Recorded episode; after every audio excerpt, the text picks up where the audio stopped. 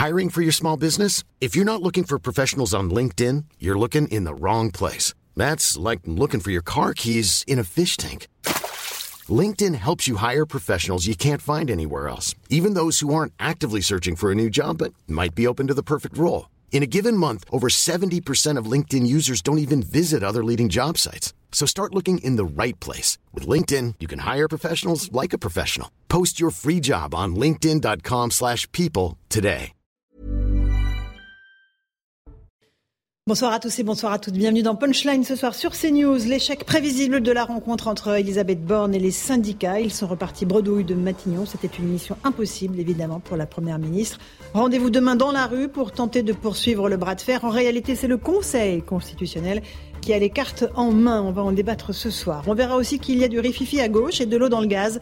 À la NUPS, entre la France insoumise et les anciens socialistes, Bernard Cazeneuve a sorti le bazooka contre Jean-Luc Mélenchon et ses amis. Et puis on verra aussi les fameuses photos de Marlène Schiappa dans Playboy, la ministre qui assume être une femme libérée, euh, voilà, et qui défend ainsi les droits des femmes. Marlène Schiappa dans Playboy. On en débat aussi ce soir dans notre émission. Mais tout de suite, il est 17h, pratiquement 17h, et c'est l'heure du rappel des titres de l'actualité avec Somaya Labedi. Ça sera dans un instant. Peut-être que je vais présenter mes invités sur le plateau. Karim Zerebi, bonsoir Karim. Bonsoir Laurent. Consultant CNews. Vous savez avec Joseph Massescaron.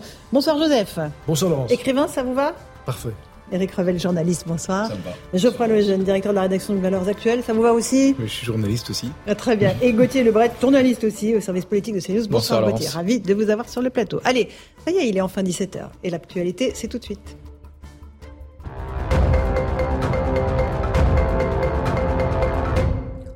De l'arrestation dans le Haut-Rhin d'un adolescent soupçonné de préparer une attaque, on a appris qu'au total, euh, 41 attentats terroristes ont été déjoués depuis 2017, dont une petite dizaine depuis 2020, selon Gérald Darmanin. La menace terroriste en général et islamiste en particulier est très forte, a déclaré le ministre de l'Intérieur. La mairie de Paris rouvre le débat sur sa voie dédiée du périphérique. Les franciliens vont pouvoir donner leur avis entre la mi-avril et la mi-mai euh, sur le projet de réserver une voie du périphérique au covoiturage, taxi et transport en commun après les JO de 2024. Euh, Valérie Pécresse, présidente de la région Île-de-France, euh, tire à boulet rouge sur ce projet, rappelant qu'il est impossible de fermer une voie sur le périphérique compte tenu euh, du trafic. Et puis, euh, l'arrivée du printemps rime avec le retour du moustique tigre. 70 départements sont déjà concernés, du sud de la France à la Bretagne. Vecteur de maladies tropicales, la surveillance du moustique est normalement instaurée du 1er mai au 30 novembre, conformément au Code de santé publique. Mais sa présence se fait sentir dès le mois d'avril, d'où euh, l'importance de veiller à supprimer les lieux de ponte avant l'arrivée des premières chaleurs qui vont permettre l'éclosion des œufs. Voilà pour ces nouvelles assez peu rassurantes. Merci Somaya Labidi. On va faire attention aux moustiques tigres. Euh, on est sur le plateau évidemment de Punchline. On va évoquer cette réunion avec l'intersyndicale. C'était ce matin, Gauthier Lebret, sans surprise, ça s'est assez mal terminé. Ah bah, C'était écrit d'avance, effectivement, que les syndicats allaient rapidement quitter la table des négociations. Ils sont restés un peu moins d'une heure, 55 minutes. Ils sont sortis tous ensemble. Le pari d'Elisabeth Borne, son souhait, ça aurait été évidemment de faire euh, rester à la table des négociations Laurent Berger et que Sophie Binet de la CGT quitte la table précipitamment. C'est pas ce qui s'est passé. Absolument. Elisabeth Borne euh, qui a évidemment réagi. Elle dit, là, sur son compte Twitter, nous avons eu un échange important ce matin avec l'intersyndicale. Je mesure les colères qui peuvent s'exprimer, je crois, à la nécessité du dialogue social face aux défis que connaît le monde du travail. Je resterai toujours disponible. C'était vraiment mission impossible pour la première ministre Karim Zeribi. Ben, il y a deux manières hein, de faire de la politique. Soit on est dans l'action parce qu'on a des marges de manœuvre où on se les donne, soit on est dans la gesticulation euh, pour occuper l'espace et pour euh, faire mine d'être en mouvement. Euh, elle a choisi la deuxième option pour cette réunion de l'intersyndicale. Elle était droite dans ses bottes, il n'était pas question qu'elle elle change de position et elle savait ce que les syndicats venaient y chercher. Donc une discussion sur euh, la réforme des retraites. C'était joué d'avance. En fait, on attend la décision du Conseil constitutionnel et on gagne du temps et on montre qu'on est en mouvement, euh, qu'on n'est pas passif. Euh, il y a une manif euh, demain. Euh, je crois que la, la- la première ministre est en train de, de- de tirer ses dernières cartouches, de mon point de vue. Et je crois que là, cette fin de non-recevoir des syndicats n'augure pas grand-chose de bon, même Pour après elle. le Conseil constitutionnel, Oui, oui. pour discuter sur d'autres sujets. Évidemment. Je pense qu'ils ne seront pas prêts, avec la posture d'Elisabeth Borne, de renouer le dialogue avec elle. Alors, on va juste écouter Elisabeth Borne et je vous passe la parole ensuite, euh, donc tout à l'heure à la sortie de Matignon. Écoutez-la. il était important dans le moment que nous vivons que nous puissions nous parler avec l'ensemble de l'intersyndicale ce matin. C'était un échange respectueux où chacun a pu s'exprimer et s'écouter. J'ai entendu tour à tour chacune des organisations syndicales. J'ai entendu leur désaccord sur le relèvement de l'âge et j'ai pu leur redire ma conviction et celle de mon gouvernement de la nécessité de cette, de cette réforme. Bon, c'est pas enthousiasme à tous les étages, Joseph Massescaron. Là, on sent que c'est pas absolument la folle ambiance. Ça non, non, non, on la voit, elle est très solennelle derrière les deux serres-livres qui sont les deux ministres. Euh, les quoi, les deux? Les deux serres-livres. Qui, qui étaient ah, les serres-livres Les serres-livres, pardon. Les serres-livres, euh, voilà. voilà. Euh, non, non. Euh, je, je, je, voudrais juste rappeler quand même euh, le, le, le, discours, la petite musique qu'a fait entendre Olivier Véran juste avant cette rencontre, qui mhm. consistait à dire finalement, euh, il y a euh, la loi, c'est comme une partie, c'est comme une partition de, de musique, et les, les, notes, ce sont les directives. Donc, euh, il ne faut pas juger de mhm. la, de la, de la partition et sur les, sur les directives, on va pouvoir, il est possible d'avoir une entente entre et, et, et moi j'aimerais bien savoir quelles, quelles sont, euh, est-ce qu'il y a eu ou non euh, entente, est-ce qu'il y a eu ou non proposition sur les directives? Parce qu'il y a tout un effet, euh, un discours pour les syndicats qui consistait aussi à dire, bah, mmh. finalement, peut-être qu'il y a quelque chose euh, du grain à moudre, quelque chose à gagner. Or, apparemment, ça n'a pas, pas, été le cas. Et c'est pour ça qu'on les voit tous ressortir, y compris d'ailleurs, bien sûr, la, y compris la CFTC. Mmh. Euh, Eric Hervel, je vois très très pensif là. Oui, je suis pensif. Vous êtes dans un abîme de réflexion. Non, non, non parce que j'ai noté un petit détail euh, ah. qui me semble bien illustrer ce qui s'est passé. Il y avait aucune source d'espoir. Et je ne sais pas si vous avez noté, euh, parce qu'il était avec nous hier, le président de la CFTC. Oui, il sera là euh, tout à l'heure. Il est sorti et je lui poserai la question. Et en fait, il a lu un texte. Oui. Il a lu un texte qu'il avait écrit, qu'il avait écrit, qu'il avait écrit peut-être la, veille. Et oui, mmh, mmh, donc mmh. ça veut bien dire quand vous lisez un texte. Qui a, donc tout ça c'est de la com, quoi. Bah bien sûr. Donc il a lu un texte, donc en fait il se faisait aucune illusion, ni lui ni les autres syndicalistes. Ça m'a frappé. le jeune. Euh, moi, je suis pas syndicaliste, mais je suis assez content de ce qui s'est passé parce qu'en réalité, je pense qu'on est en train d'atteindre, vous savez, le moment où, euh, où, où, se brise le vice originel du macronisme, euh, qui était de croire, euh, c'était une, une, des composantes du en même temps, de croire qu'au fond, il n'y avait aucune différence qui était euh, irréconciliable, euh, qu'il y avait une forme de relativisme général qui consistait à dire mmh. que même si on n'est pas d'accord, on peut trouver un terrain d'entente. Emmanuel Macron avait accordé une, une interview euh, quand il était candidat en 2017 au journal L'Obs où il avait dit moi je suis prêt à parler avec la manif pour tous. Ça avait fait beaucoup de bruit d'ailleurs. il avait dit c'est, je, je, suis l'homme qui veut trouver des consensus et, et il n'y a aucun dissensus qui soit plus fort que les consensus qu'on peut trouver. Bref, je pense que c'est faux. Je pense qu'en politique, il y a des moments où il faut faire des choix et que parfois les choses sont blanches ou noires. En l'occurrence, dans le cas de la réforme des retraites, on est pour ou on est contre, mais c'est très manichéen mmh, comme mmh. choix en réalité. Et je, je, dans cette espèce de, de bouée de sauvetage, de, de, de tentative désespérée d'Elisabeth Borne de remettre les syndicats à sa table pour discuter, il y avait au fond encore un peu cette croyance que rien n'est trop fort, rien ne nous divise suffisamment, on peut trouver quelque chose qui mmh. va vous permettre, nous permettre de nous, de nous reparler, etc. Et non, en fait. Et ce qu'ils font en, par, en partant, c'est de dire, de dire au macronisme en général que non, qu'en fait il y a des moments où on n'est pas d'accord et que donc on a un affrontement politique et ça, ça doit se régler d'une manière ou d'une autre. Et moi, je suis assez content de le voir. Moi, je pense, je crois elle le savait. Elle le savait qu'il n'y allait pas euh, y avoir quoi que ce soit à tirer de cette réunion. Néanmoins, euh, il faut quand même se dire qu'il y a une mobilisation de demain qui est attendue. Et elle voulait la mettre à mal en montrant que la porte est ouverte, que le dialogue est réamorcé. Et, et donc ceux qui hésitent encore à aller manifester demain, elle voulait les ramener à elle. Elle a fait tout faux. Parce que je pense qu'elle les a galvanisés. Je pense qu'elle les a galvanisés. Je pense qu'elle les a galvanisés. Je pense que en, en ouvrant la porte mais avec euh, une forme d'hypocrisie, de, d'instrumentalisation. Donc euh, les travailleurs euh, vont se sentir encore beaucoup plus pris pour des imbéciles. Et demain, je pense qu'ils se mobiliseront, alors peut-être en espérant pas grand-chose, mais pour montrer à la Première ministre que sa gesticulation, ben, elle n'est pas appréciée elle n'est pas, elle est pas, elle est pas respectueuse du, du mouvement social. oui, mais elle n'avait pas le choix. Si elle ouvre la porte, Laurence, Macron, elle hein. sait ce qu'attendent les syndicats. Hmm. C'est que soit vous dites je mets en pause, hmm. soit, soit vous faites, vous sortez quelque chose de nouveau. Si vous ne sortez pas quelque chose de nouveau, excusez-moi, on peut s'interroger sur le tempo. C'est comme l'intervention, c'est comme l'intervention d'Emmanuel Macron à la veille et à la veille également. À chaque fois, il y a, y a, y a un, un timing qui ne correspond pas à la réalité sociale. Avec un échec à la, Alors, à la sortie. Gauthier, et après on écoutera. Vous le disiez Laurent très justement, elle a été euh, forcée, euh, évidemment, Emmanuel Macron l'a obligée à recevoir euh, les syndicats. D'ailleurs, contre euh, l'avis d'un ancien président, c'était très intéressant. Nicolas Sarkozy, dans le JDD, disait faut pas recevoir les syndicats, sinon vous êtes en position de faiblesse. Alors pourquoi elle fait ça, Elisabeth Borne? Emmanuel Macron veut en faire un fusible, on le voit bien. Il lui a confié deux missions impossibles élargir la majorité, avec qui? On a vu qu'avec les Républicains, ça n'avait pas, pas. euh, marché, et tenter euh, de se réconcilier avec euh, les syndicats et de trouver des terrains d'entente. Ça a échoué ce matin. Donc on voit bien qu'il veut en faire un, un fusible possiblement pour euh, faire sauter ce fusible après le 14 avril, c'est-à-dire après la décision du. Conseil constitutionnel. Il aura deux raisons pour le faire. Vous avez échoué, Madame la Première ministre, à élargir votre majorité et à discuter avec les syndicats. C'est ce qu'on appelle le fusible à deux coups. Exactement. Voilà. On va juste écouter Laurent Berger à la sortie euh, de la réunion, qui lui estime voilà, qu'il y a un problème de démocratie sociale. L'opinion n'a pas bougé depuis, même s'est accentuée contre cette réforme depuis début euh, janvier. Le nombre de, personnes, de travailleurs mobilisés est toujours aussi important et commence à peser sérieusement dans le porte-monnaie euh, de nos collègues. Mais il y a toujours une même détermination et on le verra encore demain. Et donc la sagesse dans une démocratie, c'est d'écouter, à défaut de l'avoir fait suffisamment avant, d'écouter la démocratie sociale et de se remettre autour de la table. Moi, ce que je pense, c'est que, en fait, Laurent Berger, parle qu'à Emmanuel Macron, en réalité.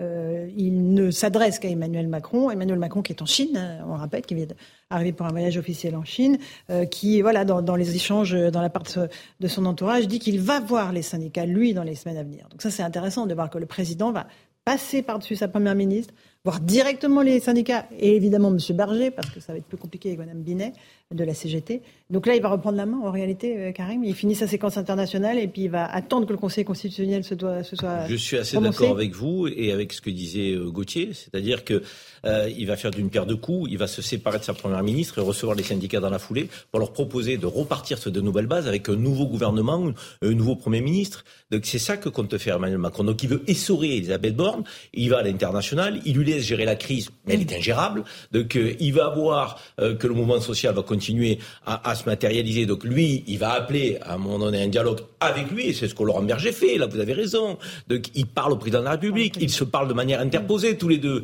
Parce que pour mettre Laurent Berger dans cette position, si on nous dit pas quelle étiquette il est là, quand il prend la parole, on se demande s'il n'est pas à la CGT. Donc il faut faire fort pour faire ça quand même. Alors que Laurent Berger est toujours celui qui a tendu la main, toujours celui qui a été très constructif, qui a voulu des, des alternatives, qui a appelé au dialogue, donc à des options possibles. Il n'est pas contre une réforme. Faut-il le rappeler, contrairement à d'autres syndicats, il n'est pas pour cette réforme, Laurent Berger. Donc effectivement, c'est le leader de l'intersyndicale aujourd'hui, d'autant plus avec euh, le retrait euh, de Martinez.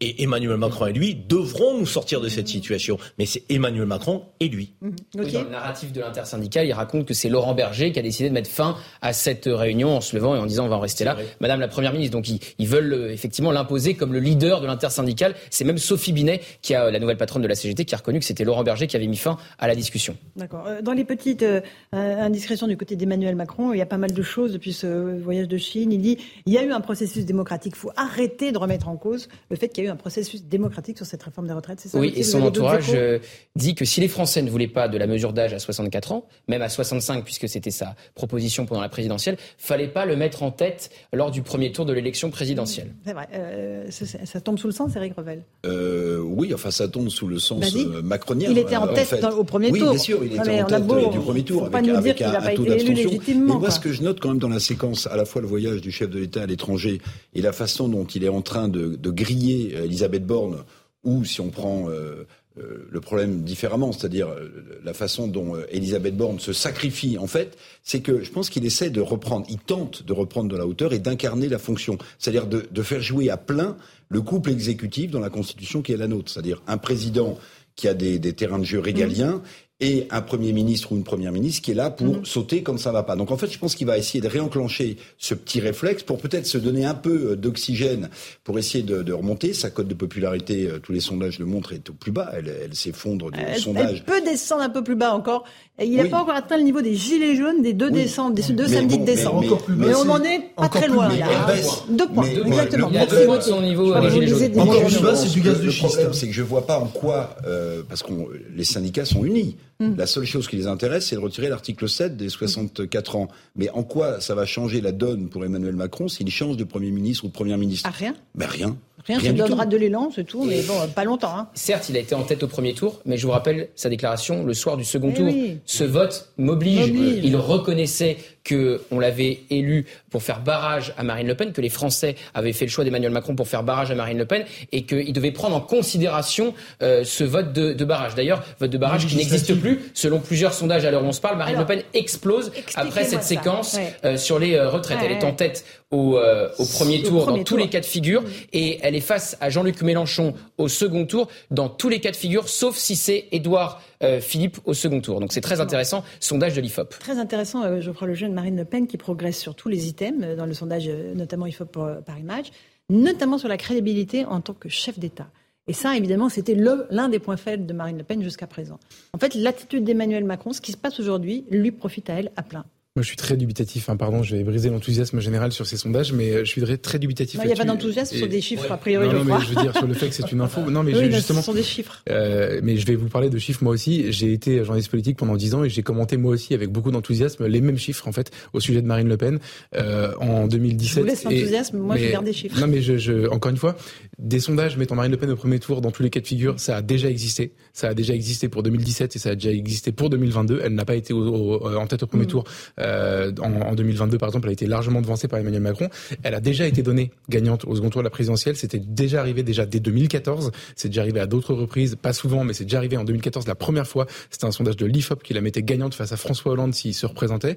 Euh, et, et, et malheureusement pour elle, euh, elle est à 10 points en dessous de ce que tous les sondages disent. C'est pour ça que je suis pas certain que ces sondages-là reflètent la réalité. Et je pense qu'elle elle En est revanche, est-ce que vous niez le fait que c'est le RN qui engrange en ce moment? Bah, les du coup, oui. bénéfices de En ce qui se passe. Du coup, oui, sur l'analyse politique, je pense que, euh, comment vous dire, euh, évidemment que Emmanuel Macron, que plus personne ne pourra dire maintenant, vous êtes le chaos, nous sommes le, le- la stabilité, puisqu'en ce moment on a le chaos, alors on, a, on pense avoir élu la stabilité.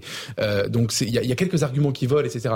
Mais je trouve ça, comment dire, très imprudent. Et encore une fois, je confesse l'avoir fait par le passé, très imprudent de tirer des conclusions sur des sondages dans une séquence très particulière, alors que dans le cas de Marine Le Pen, elle a été systématiquement surévaluée dans les sondages avant les élections. Dans, plusieurs sens, que si Joseph, on regarde, si on regarde avec attention, si on regarde avec attention les partiels, ce qu'on devrait faire systématiquement, Bien sûr. euh, les, les scores du RN ne sont pas toujours époustouflants, hein. très loin de là. C'est Ah, est même pas au second tour en On Ariège. peut même dire que les deux dernières de partielles, une à Reims et une dans l'Ariège, le, le RN était au second tour dans, dans- à Reims. Alors c'est pas une terre euh, RN, mais le RN a été battu. Et dans l'Ariège, le candidat du RN n'était pas au second tour. Donc moi, j'illustre euh, le, le- le propos de. Là, vous C'est un faites- candidat reconquête qui empêche Oui, oui, le candidat de. Marine Non, Le Pen d'être au second tour. certes, mais, Vous allez me euh, faire la transition avec, euh, avec euh, l'ANUPS. Allez-y, Non, Karim. non, moi je pense que comparaison n'est pas raison, Geoffroy. Euh, ce qui a pu être analysé par le passé euh, peut être différent aujourd'hui. Ils sont 89 à l'Assemblée nationale et je pense qu'ils se sont fortement institutionnalisés. Au moment où les euh, institutions sont critiquées plus que jamais.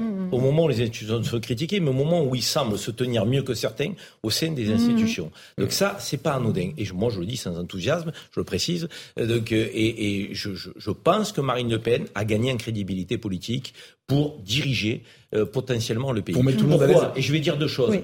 Un, sur les questions sociales, elle semble répondre à une attente qui est celle de la précarité.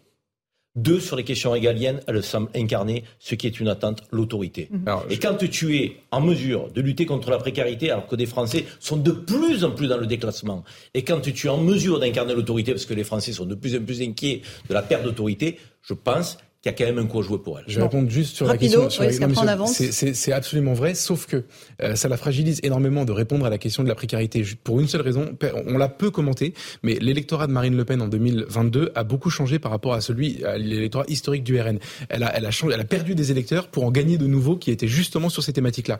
Et ça la fragilise en réalité d'avoir changé de discours et d'avoir, d'avoir, d'être devenue la candidate du social. Ça la fragilise aux yeux de l'élé- enfin, pour l'électorat historique qui a commencé à partir et qui pourrait euh, continuer à l'abandonner. C'est ça la première chose. Et puis pour mettre tout le monde à l'aise sur le, côté- le, le terme d'enthousiasme, je parle d'enthousiasme médiatique en réalité parce que quand il y a un sondage, euh, c'est vrai qu'on a tendance à, à- Oui. à beaucoup les commenter, y compris à quatre ans d'une échéance. C'est pour ça que je voulais dire que euh, il fallait rester un peu calme. Juste quand même une chose brièvement, c'est que aujourd'hui, on parle de crise des institutions, on n'attend plus, je pense que les Français n'attendent plus la même chose du chef de l'État. Ils attendent une personne qui ait de l'empathie et qui puisse prendre de la décision. C'est-à-dire que le niveau d'exigence a Mhm. baissé. Et c'est ça aussi qui favorise Ma- Marine Le Pen. Alors, juste, on, on vient de parler de, de, de la majorité, du Rassemblement national. On va juste dire un tout petit mot de la NUP, parce qu'il y, a- il y a du rififi dans, dans la- dans l'air. après la législative partielle de l'Ariège, où une candidate socialiste dissidente a été élue face à une insoumise, aux grandes dames évidemment de, de la NUPS. on va écouter juste l'ancien Premier ministre Bernard Cazeneuve, parce qu'il il a vraiment sorti le bazooka ce matin sur une radio de service public. Il, il, ne supporte plus visiblement Jean-Luc Mélenchon et ses amis. Écoutez-le. On savait que c'était le parti de l'outrance. Maintenant, on sait que c'est le parti de l'insulte. Il paraît que c'est la gauche. Non, c'est pas ça la gauche. La gauche, c'est le parti de ceux qui euh, euh, considèrent que quiconque ne pense pas comme soi doit être respecté. Et moi, je combats euh, la LFI en raison précisément de, des orientations qui la conduisent à s'exprimer comme vous venez de le rappeler. Je combats Emmanuel Macron en raison de la politique injuste qu'il mène, mais jamais je ne tiendrai sur aucun de ceux dont je ne partage pas les orientations politiques ce type de discours. Parce que lorsqu'on se met à tenir ce type de discours sur ceux dont on ne partage pas les opinions politiques, ce n'est pas ces idées qu'on fait progresser, ce n'est pas les autres qu'on ramène à soi par la force de ses convictions, c'est la haine qu'on instille partout dans le pays, c'est l'idéologie de la confrontation de tous contre tous. Je sais comment ils sont structurés, je sais ce dont ils sont capables, je ne suis pas choqué, je suis consterné. Je suis consterné parce que j'ai une autre idée de ce qu'est la politique. J'ai une autre idée de ce qu'est notre pays. Et je pense qu'il mérite mieux que cela. Quand je vois un parlementaire mettre sous son pied un ballon sur lequel est euh, l'effigie d'un ministre euh, en expliquant que ce ministre est un assassin, euh, ça suscite chez moi un profond dégoût parce que c'est très loin mm. de la conception que je me fais de la mm. politique et de la démocratie. Et dire cela, c'est pas donner des leçons, c'est simplement dire ce qui doit être dit quand on est démocrate et républicain et que des comportements de ce type se produisent. Alors ça, ça doit bien chanter à vos oreilles, Karim c'est la gauche que vous aimez? Oui, c'est le retour des deux gauches irréconciliables avec mmh. l'émergence euh, à nouveau d'un Bernard Cazeneuve qui veut incarner euh, cette autre gauche. Euh, qui est attendue certainement dans le pays, puisque quand la gauche se rassemble derrière Mélenchon, elle n'arrive pas à gagner. Mais il y a quand même du rififi aussi au sein de la NUPES de l'autre côté. C'est-à-dire que Mélenchon commence à être pris entre deux. C'est-à-dire Cazeneuve qui veut incarner quelque mhm. chose et, Roussel. émerger, et Roussel de l'autre côté, qui, fragmente euh, la Nupes. Donc, je pense que ça va être de plus en plus difficile pour Jean-Luc Mélenchon. D'abord, Jean-Luc Mélenchon apparaît comme étant un coupeur de tête. Quand il y a une tête qui dépasse et qui lui plaît pas, boum, à dégager. Donc, la politique, c'est quand même un peu plus compliqué et on rappelle qu'il n'est pas élu. Hein. Pardon il n'est pas élu. Et il n'est pas élu, effectivement. Donc, je euh, pense que ce n'est que le début des difficultés pour Jean-Luc Mélenchon pour assurer un leadership. Mais la NUPS, c'est quand même 145 députés. Et quand, euh, si jamais il y a une dissolution, ils vont peut-être faire attention à, à, ne pas perdre tous leur, leur euh, siège. Qui veut parler Alors Eric, et après je juste rappeler deux choses. La première, c'est que euh, en écoutant Cazeneuve, ça me fait penser à la sortie de Bompard, le coordinateur de la France Insoumise, qui avait expliqué que le vote n'était pas l'alpha et l'oméga de la démocratie. Bon, on n'est pas du tout dans la même, euh, sur la même planète quand on est en République française et quand on sort ce genre de discours. Deuxième chose, les insultes dont parle Bernard Cazeneuve. il y a les insultes euh, auxquelles on a assisté à l'Assemblée nationale, mais il y a aussi la façon, je ne sais pas si vous vous en souvenez, dont Jean-Luc Mélenchon s'en est pris à Bernard Cazeneuve, sans le nommer, mais en disant qu'il était habillé comme un notaire de province. Je ne sais pas si vous vous souvenez de cette attaque assez mmh. virulente. Et puis en réalité, Bernard Cazeneuve, il a commencé sa campagne. Il a créé un mouvement qui s'appelle La Convention. La Convention, 4000 adhérents. Voilà, et il commence, il a, hmm. il a commencé un tour euh, de France, parfois d'ailleurs dans des endroits euh, religieux, dans des cloîtres. sortez vos micro les microscopes. Non, non, non, mais, non, mais, oui, oui, bah, oui, non, mais sortez les microscopes. non, mais, enfin, François Hollande, il avait 3%. François Hollande, il était crédité de 3% des voix au début de sa campagne euh, triomphale. Donc, vous savez, les, les, les, experts en, sont là. Simplement, simplement pour vous dire que Bernard Cazeneuve, il fait pas cette sortie, à mon sens, pour, pour rien. C'est-à-dire, il se place comme en cours. D'ailleurs, il avait hésité à la présidentielle précédente. Ah, parce qu'il savait que le mur était, non, mais, était en face. attendez, je, je suis pas en train de m'enthousiasmer pour Bernard Pas d'enthousiasme, pas d'enthousiasme. Je dis seulement, je dis seulement qu'en réalité, Bernard Cazeneuve, qui est avocat aujourd'hui, qui dirige un cabinet d'avocats influents, a commencé ses ramifications sur le terrain, 4000 adhérents à la convention. Il tient euh, des micro-meetings, me dirait Joseph, mais en tout cas, il a commencé à battre campagne. Il a commencé à battre campagne avec derrière lui des historiques du Parti socialiste il a laissé, donc François Hollande. François. La gauche de Bernard s'est fait manger par celle de Jean-Luc Mélenchon. Elle a été cannibalisée, elle n'existe plus. Il n'y a plus d'espace pour euh, Bernard Cazeneuve aujourd'hui. Geoffroy Lejeune n'a pas parlé. C'est un scandale. Non, mais pour appuyer ce que vient de dire Gauthier, honnêtement, à l'époque où, est, où, sont, où est théorisée la, question des deux gauches irréconciliables, c'est Manuel Valls qui utilise le terme. On est en 2014. À l'époque, il y a une des deux gauches irréconciliables qui est au gouvernement, qui a donc le président de la République, le, le premier ministre, le gouvernement, la majorité à l'Assemblée, le Sénat à l'époque aussi, euh, et, et, les régions. Euh, et les régions et les, départements et la plupart des mairies. Voilà l'ambiance. Euh, et l'autre qui est dans la contestation. On est euh, moins de dix ans plus tard et c'est en effet la, la, gauche contestataire qui a avalé complètement la gauche de gouvernement. Le PS s'est soumis à Mélenchon. Enfin, je veux dire. Et ensuite, la candidate de la gauche euh, de, qui représentait le, enfin le PS, euh, qui était la, la, la, la, gauche de Cazeneuve, elle fait, elle fait 2%. Là où Mélenchon en fait 20. Donc c'est, c'est, c'est, non mais je veux dire, dans le rapport de force, c'est très compliqué. Méfiez-vous des résultats des élections. Qui, qui n'a pas commenté ici la stratégie perdante de Marine Le Pen après les européennes en disant quoi? Elle devait gagner deux régions, mais sa stratégie est perdante. Elle est finie. Elle est finie. Bah voilà, bah voilà. Elle est au second tour bah présidentiel. Donc, mais, non, mais un petit mot pour dire qu'effectivement, Jean-Luc Mélenchon est contesté notamment par euh, Fabien Roussel et par les communistes, même des insoumis grincent des dents parfois par la stratégie, même s'il est plus député, mais c'est quand même lui qui dessine la stratégie de la France insoumise et de la NUPES. Ça reste le leader, non pas incontesté, mais ça reste le leader aujourd'hui à gauche. D'ailleurs, on le voit dans toutes les enquêtes d'opinion. Il baisse, mais il est au second tour face à Marine Le Pen. Il est au second tour face à Marine Le Pen. de popularité, euh, notamment de Paris Match, euh, Fabien Roussel est bien devant lui désormais. Mais il n'est pas au second tour encore face à Marine Le Pen. Ce n'est pas la même chose. Il y a une chose, pardon, donc je veux pas, enfin, euh, je veux pas m'enthousiasmer pour Mélenchon, mais euh, j'ai fait partie, j'ai fait partie des, des, gens qui, après les européennes de 2019, quand Marine Manon Aubry, pardon, a fait 6%, on dit, on ah là, c'était fini, ouais. la France insoumise, c'est terminé. Mm. En réalité, euh, on l'a, on l'a vu. Alors, je me suis trompé à l'époque, et puis d'autres se trompaient pas. Mais ce que je veux juste dire, c'est que qu'est-ce qui s'est passé il y a trois mois il était dans l'affaire Quatennens. Il était plus député. Il avait plus d'espace. Euh, les, les, femmes, essentiellement pas que, mais les femmes de, du groupe, même insoumis à l'Assemblée nationale, contestaient son leadership et on lui prédisait euh, une mort certaine et rapide. Bon, aujourd'hui, il est un des leaders de la contestation à la réforme des retraites qui, qui, qui quand même a rassemblé 70% de Français depuis euh, plusieurs semaines. Euh, il impose ses thèmes dans le débat, c'est ça que je note moi aussi, ouais. et euh, il choisit ses adversaires et il fait monter. Enfin, juste un tout petit mot. Il il il une, terminé pardon, il y a, il une, une, une vieille, il y a une loi qui est vieille comme le monde en politique.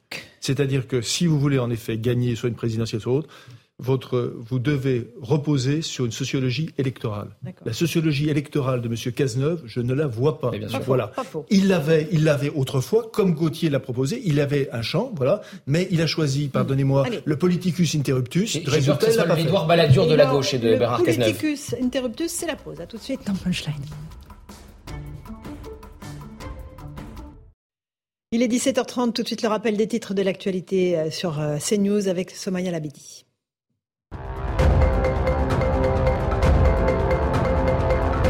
À la veille du 11e jour de contestation contre la réforme des retraites, Gérald Darmanin, ministre de l'Intérieur, a dévoilé le dispositif de sécurité dans un tweet. 11 500 policiers et gendarmes seront mobilisés partout en France et 4 200 rien qu'à Paris. Une enquête ouverte contre la RATP pour mise en danger d'autrui et tromperie suite à une plainte déposée en mars 2021 par l'association de défense de l'environnement Respire. Le groupe est accusé de ne pas avoir informé correctement ses usagers du niveau de pollution dans le métro qui serait d'ailleurs préoccupant. L'enquête a été confiée à l'Office central de lutte contre les atteintes à l'environnement et à la santé publique, précise le parquet de Paris. Et puis moins de viande dans les assiettes, c'est ce qu'affirment 57% des Français. Selon un baromètre Harris Interactive et le réseau Action Climat, depuis trois ans, la viande est de moins en moins consommée, à la fois pour des raisons économiques à 53% et pour des raisons écologiques à 45%. Eh bien, merci Somaya Labidi pour ce rappel des titres de l'actualité. On est avec nos débatteurs Geoffroy Lejeune, Gauthier Lebret, Eric Revel, euh, Joseph Massescaron et Karim Zerebi. Euh, avant de reparler euh, de sujets extrêmement graves, j'aimerais qu'on fasse un petit détour par Playboy. Ah. Parce que Marlène Schiappa pose dans Playboy cette semaine, secrétaire d'État chargé de l'économie sociale et solidaire ainsi que de la vie associative. Euh, une initiative qu'elle assume, euh, la ministre. Elle dit voilà, on doit défendre les, droits des femmes absolument partout, sur tous les supports. Donc voilà, ce sont des images évidemment assez soft. Euh, tout le monde s'est beaucoup excité sur, euh, pas au sens propre du terme d'ailleurs, voilà, euh, sur ces photos. Voilà, ce sont des photos assez, assez soft et assez dignes. Elle dit, à mes yeux, défendre le droit des femmes dans Playboy reviendrait à lutter contre l'antisémitisme en accordant un entretien à Rivarol. On doit, quand on est ministre, on doit avoir le sens des responsabilités. Alors attendez, non, je crois que voilà, je ne sais pas si c'est les, les euh, c'est elle qui a dit ça. Je, je vais vérifier. En tout cas, sur le principe, euh, est-ce que c'est, euh, est-ce qu'il fallait en faire tout un fromage? Alors pourquoi elle fait ça, euh, Marlène Schiappa? Pour faire évidemment euh, parler d'elle, pour faire. Non, c'est Isabelle Rome qui dit ça, pardon. Voilà, qui, euh, c'est Isabelle Rome qui critique Marlène Schiappa. La, oui. la, citation que j'ai faite. elle avait besoin d'un coup de buzz, Marlène Schiappa, parce que ça faisait un moment qu'on n'avait pas parlé d'elle, qu'elle n'était pas devant les projecteurs, qu'elle n'était pas en première ligne. Elle sait que potentiellement elle ne fera pas partie du prochain gouvernement, donc elle prépare quelque part la suite. Marlène Schiappa, voilà, elle fait parler d'elle avec un, un coup médiatique recadré par Elisabeth Borne, recadré par Elisabeth Borne qui lui a dit que c'était pas le moment et que c'était pas de, de, bon goût forcément, euh, pas par Emmanuel Macron. De ce que je sais, c'est qu'Emmanuel Macron soutient plutôt euh, sa ministre Marlène Schiappa, ce qui n'empêchera pas de ne pas la reprendre dans un prochain gouvernement. Ouais, il fait pareil. Bah, quand tu as fait un interview gadget. gadget, tu peux difficilement euh, voilà, taper sur le, le toit de la personne. Non, euh, Joseph Massescaron. Là, sur les photos lu, de, du, du making of. J'ai lu l'entretien qui est, enfin, j'ai lu l'entretien. Bon, euh, très franchement, c'est une honnête dissertation de troisième. Il euh, n'y a pas grand-chose à en relever. Euh, la guerre, je crois qu'ici, on est tous contre. Euh, voilà, le droit des femmes, on est tous pour. Enfin, c'est un, un, enfoncement de porte ouverte permanent. Et tout ça pour faire ça. Vous savez, je, je vais vous dire quelque chose. Euh, je, trouve que tout le monde, évidemment, enfin beaucoup de personnes ont le souvenir euh, lorsque Pierre Le Pen avait fait la une de Playboy. Oui, mais c'était dans une autre je tenue. Rappelle, hein. Non, je rappelle. Oui, justement, c'était dans une autre époque. Tenue, hein. Et je voudrais quand même rappeler cette époque. Je voudrais quand oui. même rappeler cette époque parce que c'est important. Parce que c'était l'époque où, évidemment, elle avait quitté Jean-Marie Le Pen et Jean-Marie Le Pen lui avait dit euh, elle n'aura plus rien, plus de vivre, rien, mmh. même s'il n'était pas dans son droit, peu importe, mmh. et elle n'a qu'à faire des ménages. Et elle, elle, elle, avait répondu parce que mmh. euh, sur le sexisme en politique, que portait ce message, et le sexisme global d'ailleurs mmh. du, du, personnel politique, elle avait eu le courage, le culot de, de faire ça. Et son interview, pardonnez-moi, faisait plus avancer la cause des femmes, paradoxalement, en mettant en abîme le sexisme politique que, mmh. le, fait, euh, que le fait Marlène Schiappa. Voilà. Donc je, je, je, je trouve que finalement, des deux, eh bien, le plus obscène au sens littéral et étymologique du terme, c'est-à-dire obscène, se mettre devant la scène, eh bien, c'est Malé Schiappa et ce n'était pas Pierre bon, Le Pen. Bon, bon. Voilà. Alors, qui est plus bah, euh, mesuré oui. quand même Non, non, mais ah, Karim. Non, mesuré, euh, elle fait ce qu'elle veut. Hein. Après mm -hmm. tout, Marlène Schiappa, je veux dire, euh, si ça lui fait plaisir. Mais moi, ce que j'analyse, c'est le côté disruptif poussé à l'extrême du gouvernement. Le président choisit PIF.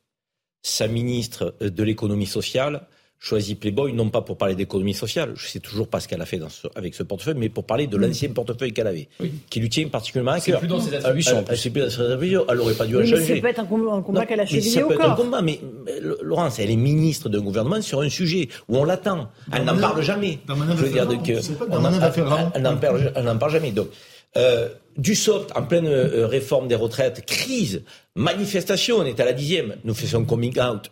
Mais encore une fois, je veux dire, moi, oui, il a fait son coming out, il est dans Tétu, il, a, mais franchement, mais on s'en fout qu'elle soit dans Playboy, qu'il soit homosexuel. On a mis les juger sur leur objectif mmh. atteint ou pas en tant que ministre. Moi, c'est ça que j'ai envie de regarder. Aujourd'hui, Marlène Schiappa, malheureusement, elle ne nous parle pas de son portefeuille ministériel. Le président va s'adresser à un public qui ne lit pas pif. Je veux dire, que le public qui a envie de l'entendre. Mais je suis désolé, il fait le 13 heures, il parle aux retraités, il parle pas aux travailleurs. Il, il va sur pif, il parle aux gamins de 8 ans, alors que. Oui. Mais c'est quoi l'objectif de ce côté décalé? J'arrive pas à le cerner. Qu'on soit de temps en temps un peu décalé, disruptif. Il a fait venir les deux influenceurs à l'Élysée. Ok, une fois de temps en temps. Mais là, on dirait que c'est une, c'est une posture, c'est une pratique, c'est une orientation souhaitée, voulue partout. Il la sortira pas du gouvernement. Parce qu'il préfère l'avoir à l'intérieur euh, plutôt qu'à l'extérieur. Elle est plus dangereuse à l'extérieur qu'à l'intérieur, Marlène Schiappa, parce que c'est une grande gueule.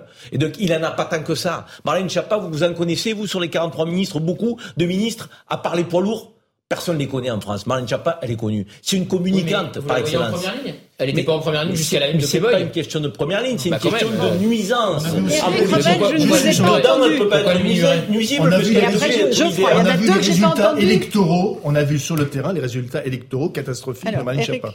Le point commun de tout ce que disait Karim, c'est que quand on ne peut pas parler de son action politique, ben, on communique autour de sujets euh, subalternes. Et ça, c'est un marqueur de la Macronie. Femmes, un sujet non, non, non, non, non, non, non, mais attendez, le droit des femmes, le droit des femmes, évidemment, il est, euh, il est important, mais pardonnez-moi, ne vous laissez pas prendre, ma chère Laurence, à, à ce que dit Madame Schiappa euh, autour de cette interview. Moi, je pense que le marqueur de la Macronie, c'est de la communication, et c'est que de la communication. Bon, ça, c'est la première chose. Alors peut-être qu'elle a aussi, il y a une sorte d'écran de fumée, parce que vous savez, il y a une histoire de financement aussi d'une association euh, qui s'appelle Marianne.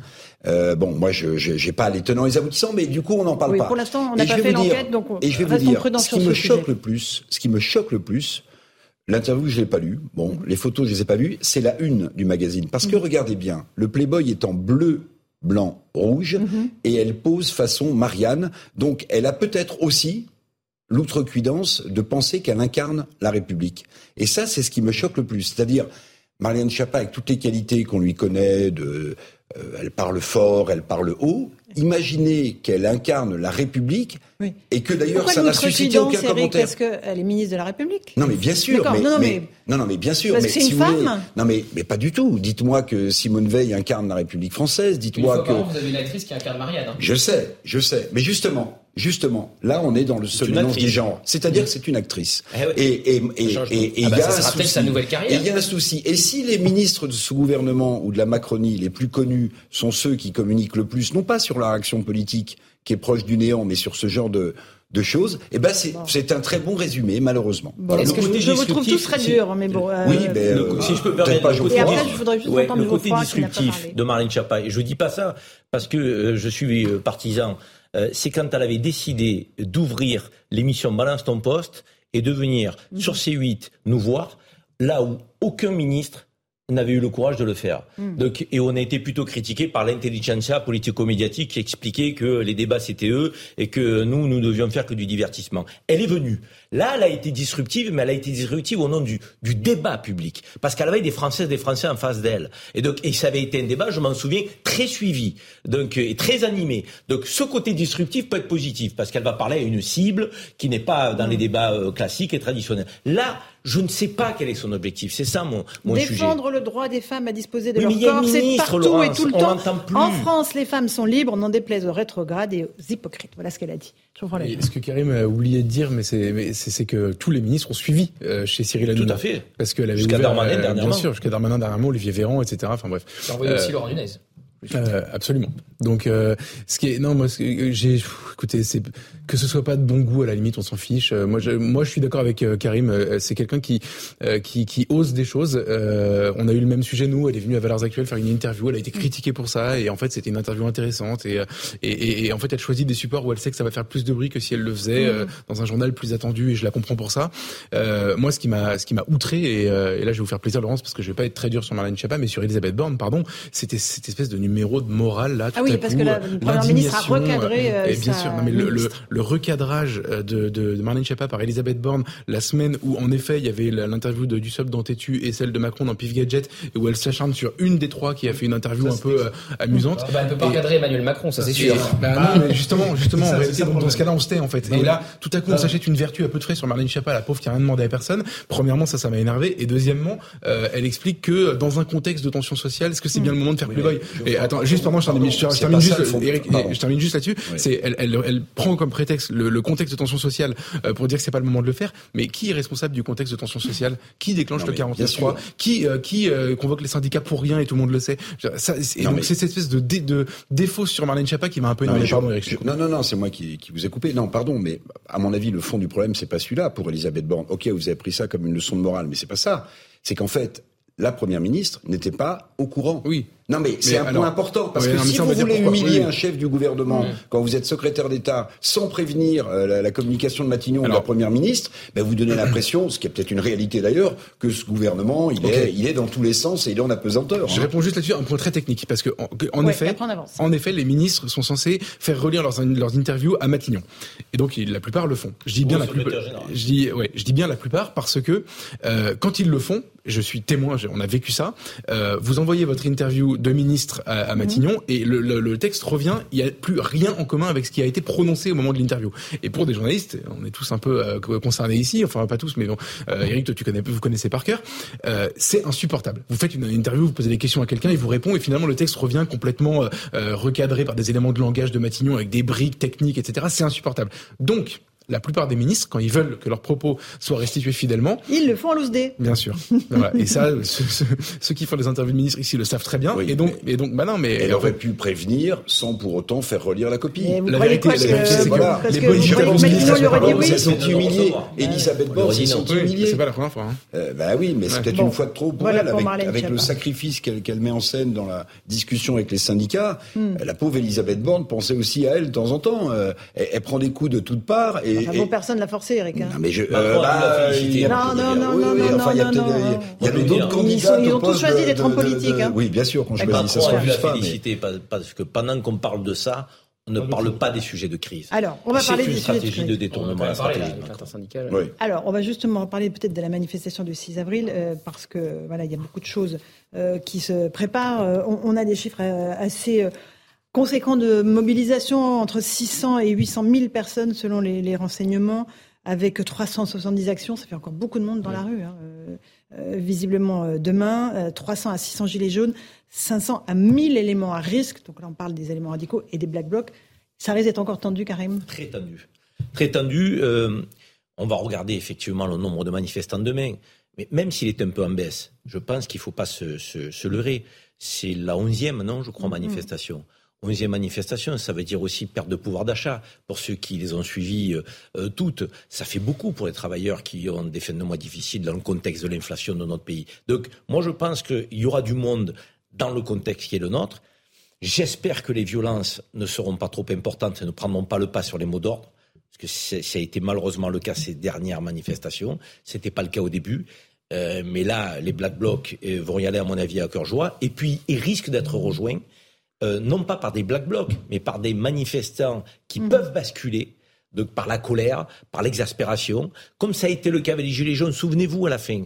Donc il n'y avait pas que des infiltrés, il y avait aussi des Gilets jaunes sincères au départ qui ont basculé dans des actes de violence. Et il faut qu'on regarde les choses en face. Parce que quand les gens se disent, mais finalement on a un mur en face, ben, cette exaspération peut se transformer en tentation de violence, à la fois verbale mais aussi physique. Donc j'espère qu'on n'aura pas euh, donc, euh, ce spectacle affligeant demain et qu'on aura plutôt une intersyndicale toujours unie, avec du monde dans la rue et avec des, des policiers. Ça a euh, toujours été le cas, Karim. Ils ont toujours ça a été toujours été le cas. et unis et pacifiques. Ça a toujours été le Et cas. en marge devant le Oui, cortège, mais il y a toujours les derniers ont été pourris par les Black 500 Blocs. Bah oui, mais ils, ils y peuvent rien les syndicats. Alors, hein. Deux choses sur la stratégie du pourrissement euh, du gouvernement. Ça marche pas jusqu'ici. Vous savez que le gouvernement tablait sur que les violences finissent par lasser l'opinion publique, les blocages aussi. Ça, c'est pas produit comme ça. Il y a toujours plus de 60% des Français qui soutiennent la, la mobilisation. Et sur l'union intersyndicale, il y a peut-être un moment qui sonnera le glas de cette union. C'est le Conseil constitutionnel. Car on connaît Laurent Berger, la CFDT, qui est légitimiste. Il pourrait reconnaître que le Conseil a tranché.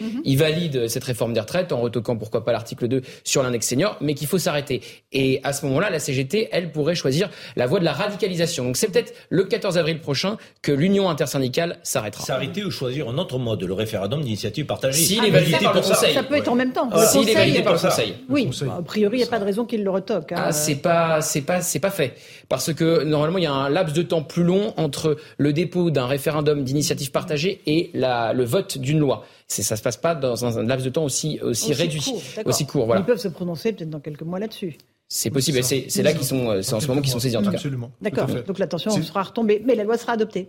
Mais la loi sera adoptée. Et, la- Et il y aura neuf mois. a- 9 mois de collecte Ouais. pour trouver 5 millions euh, de signatures. Et ce matin, André Chassaigne a dit chiche, on est capable de les trouver avant l'été. Je pense que oui, quatre- c'est 4 800 000, effectivement. Oui. C'est un dixième du corps électoral. Et je pense qu'il y a un sujet sur lequel on peut- réunir autant de signatures. Ah, la Sachant qu'il y avait quasiment 2 millions de signatures sur ADP pour euh, les aéroports. Donc Oui, on mais le imagine que référendum trouver. euh, n'avait pas fonctionné voilà. à l'époque en On 2019. imagine que trouver 3 millions de signatures en plus Alors, sur les retraites, Moi, c'est possible. Lebret, je ne partage pas tout à fait votre analyse sur le, la décision attendue du Conseil constitutionnel. Quand vous, quand vous lisez des, des constitutionnalistes euh, de premier rang, et je pense à Dominique Rousseau dans, dans Le Monde, il dit par exemple que l'intégralité, vous l'avez vu, que Oui. l'intégralité de la loi peut être retoquée, notamment sur le fondement du véhicule législatif qui a été 47, pris. hein. Non mais c'est un, c'est un sujet. C'est pas le plus je veux probable. dire, là, vous- C'est juste non, parce que c'est pas le plus mais probable. vous dites c'est juste l'index senior qui sera retoqué. Non, pas et- dit ça. Je, je mets ça au conditionnel. C'est pas- c'est, un pas si scénario simple. très probable. Le scénario pas si le plus probable, c'est que l'index senior soit retoqué Et moi, et je que l'ensemble pense- de la, de la loi. ce sont des arguments extrêmement pointus. Non, Vous non, pensez non. que M. Mézard et Mme Gouraud du Conseil constitutionnel, mais attendez, il y a un Et moment Alain donné, et Alain attendez, Juppé comprendre ces, éléments. Mais le- Bah, arrête bah, sur la plaisanterie. C'est une plaisanterie quand même. Et, et juste, moi, je pense, sur- revenir aux je- manifestations. Et je pense juste, et je termine Joseph. Moi, je pense juste depuis le début, euh, on en a souvent parlé avec Karim, que je pense que le Conseil constitutionnel peut ouvrir une porte de sortie de crise. Pour Macron? Oui, je pense. Je pense que c'est à partir de ce moment-là que. La négo euh, peut de nouveau, Reprendre. je pense. Mais on Et verra. c'est pour ça qu'Emmanuel Macron, depuis la Chine, dit je vais euh, recevoir les syndicats dans les prochaines semaines. Ok, un dernier mot là-dessus, parce qu'après je voudrais aller Et- à Marseille un tout petit peu. sur le véhicule législatif pour aller plus loin, pour Voilà. expliquer aux téléspectateurs. Non, mais pourquoi perdre, ça, là, hein. ça pourrait bloquer. Il y a eu le 47.1, effectivement, qui limitait le nombre de jours de débat. Il y a eu le 49.3 à l'Assemblée nationale et le vote bloqué au Sénat. C'est tout ça euh, mis euh, les uns sur les autres qui pourrait effectivement euh, être euh, enclenché la censure totale du texte. On le redit une Et nouvelle fois. C'est pas du de tout. Tout, aux initiés. non, non, mais enfin, les bref, initiés parlent aux initiés. Pardon, et la vie des Français. Ah, vous êtes allez-y. Vraiment plus trivial. Je descendre de plusieurs niveaux. Euh, sur une manifestation, il y, a, aussi des vieilles règles. C'est-à-dire que plus la manifestation est suivie, moins il y a de black blocs. Moins elle est suivie, plus il y a de black blocs. Donc, il Et plus il y a de black blocs, plus pour la précédente, évidemment, elle est moins suivie. Bon, ok. Je ne suis pas sûre d'avoir tout bien suivi, mais bon. Si, c'est-à-dire qu'il y a, il y a Oui. un- un- Moins il y a de monde, plus il y a de un phénomène, ok. les gens manifestent. Après Voilà, plus il y a de violence, moins les gens oui, manifestent. Voilà. Bah J'ai oui, résumé. donc, la sont stratégie du gouvernement. Non, mais plus les gens, bien sûr. Pour nuancer, sur la manifestation euh, post-49.3 très suivie, il y avait aussi beaucoup de black blocs. Oui, mais il y avait moins que les. Enfin bon. Allez, on va juste faire un tout petit tour à Marseille. Euh, Karim, euh, vous connaissez bien Marseille. Dimanche dernier, trois fusillades, trois morts. Euh, notre équipe, la CRS 8 a été envoyée sur place, par Gérald Darmanin. Je voulais juste vous montrer ce reportage de, Stéphanie Rouquier et Adrien Spiteri parce qu'ils ont suivi une unité de la CRS 8 et ce reportage est impressionnant. Regardez. À peine arrivé, la CRS 8 investit les quartiers nord de Marseille. Première étape dans la cité de Félix Piat, à la recherche de produits stupéfiants. Chaque local est inspecté. On en contrôle en bas, c'est pour ça. Donc. Une présence qui rassure les habitants du quartier, excédés par les trafics. Euh, on aimerait bien tous les jours comme ça. Parce qu'on n'en peut plus, franchement, on n'en peut plus. Vous comprenez, c'est la jungle. Deuxième étape, à quelques kilomètres de là, la cité Bassins. Sur place, le trafic de drogue est un secret de polichinelle. Les prix sont affichés sur les murs. À l'aide de chiens, la CRS 8 continue ses recherches. Une personne sera interpellée. Dernière étape, à la cité de la Paternelle, épicentre d'une lutte de territoire entre deux clans. Cet habitant raconte. Eh, c'est la guerre, madame, hein, c'est la guerre des réseaux. Eh, c'est la guerre, ça tue, ça vient, ça tire, ça se taille, pour rien. Ici, les moindres recoins sont utilisés pour cacher les produits illicites. Les plaques d'égout, ça va être, euh, ça va être dans, dans- dans les halls d'immeubles, ça va être, euh, ça, va, ça dépend de l'environnement. Ici, il y a des pierres, ça va être sous des pierres. euh. La CRS 8 se dit satisfaite de la soirée. Plusieurs barricades ont été retirées dans les points de deal et plusieurs personnes interpellées. Voilà pour ce reportage de Stéphanie Rouquier. C'est impressionnant quand même. Vous nous le dites tout, tout- souvent, vous êtes de, vraiment de Marseille, qu'il y a des barricades, qu'il y a des, des- des checkpoints. euh, C'est toujours une réalité, hein, malgré tout ce qu'on peut nous dire du côté du gouvernement. c'est dramatique en fait. C'est dramatique parce que il y a une forme de banalisation quoi. Le quartier est entre leurs mains, il est entre les mains de gangs qui se font la guerre et qui euh, euh, décident à un moment donné euh, de sortir avec des armes lourdes et, de tirer dans le tas comme on dit, avec des dégâts collatéraux de plus en plus importants. Parce qu'on voit bien que dans les morts, euh, il y a aussi des jeunes qui ne font pas partie de ces réseaux, mais qui sont là au mauvais endroit, au mauvais moment.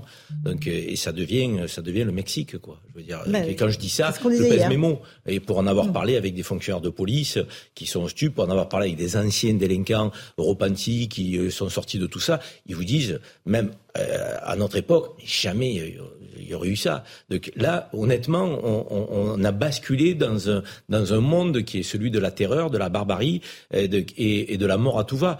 La CRS 8, moi j'aimerais la voir tout le temps pérenne. Ah oui, Tout le temps, je le dis. Mm. Moi, j'habite encore dans les quartiers nord quand je suis pas avec vous à Paris. Donc, quand euh, je passe et ils me reconnaissent, ils me disent bonjour, je discute un peu avec eux, je leur dis, il faut que vous soyez là tous les jours, H24. Les habitants ont besoin de vous.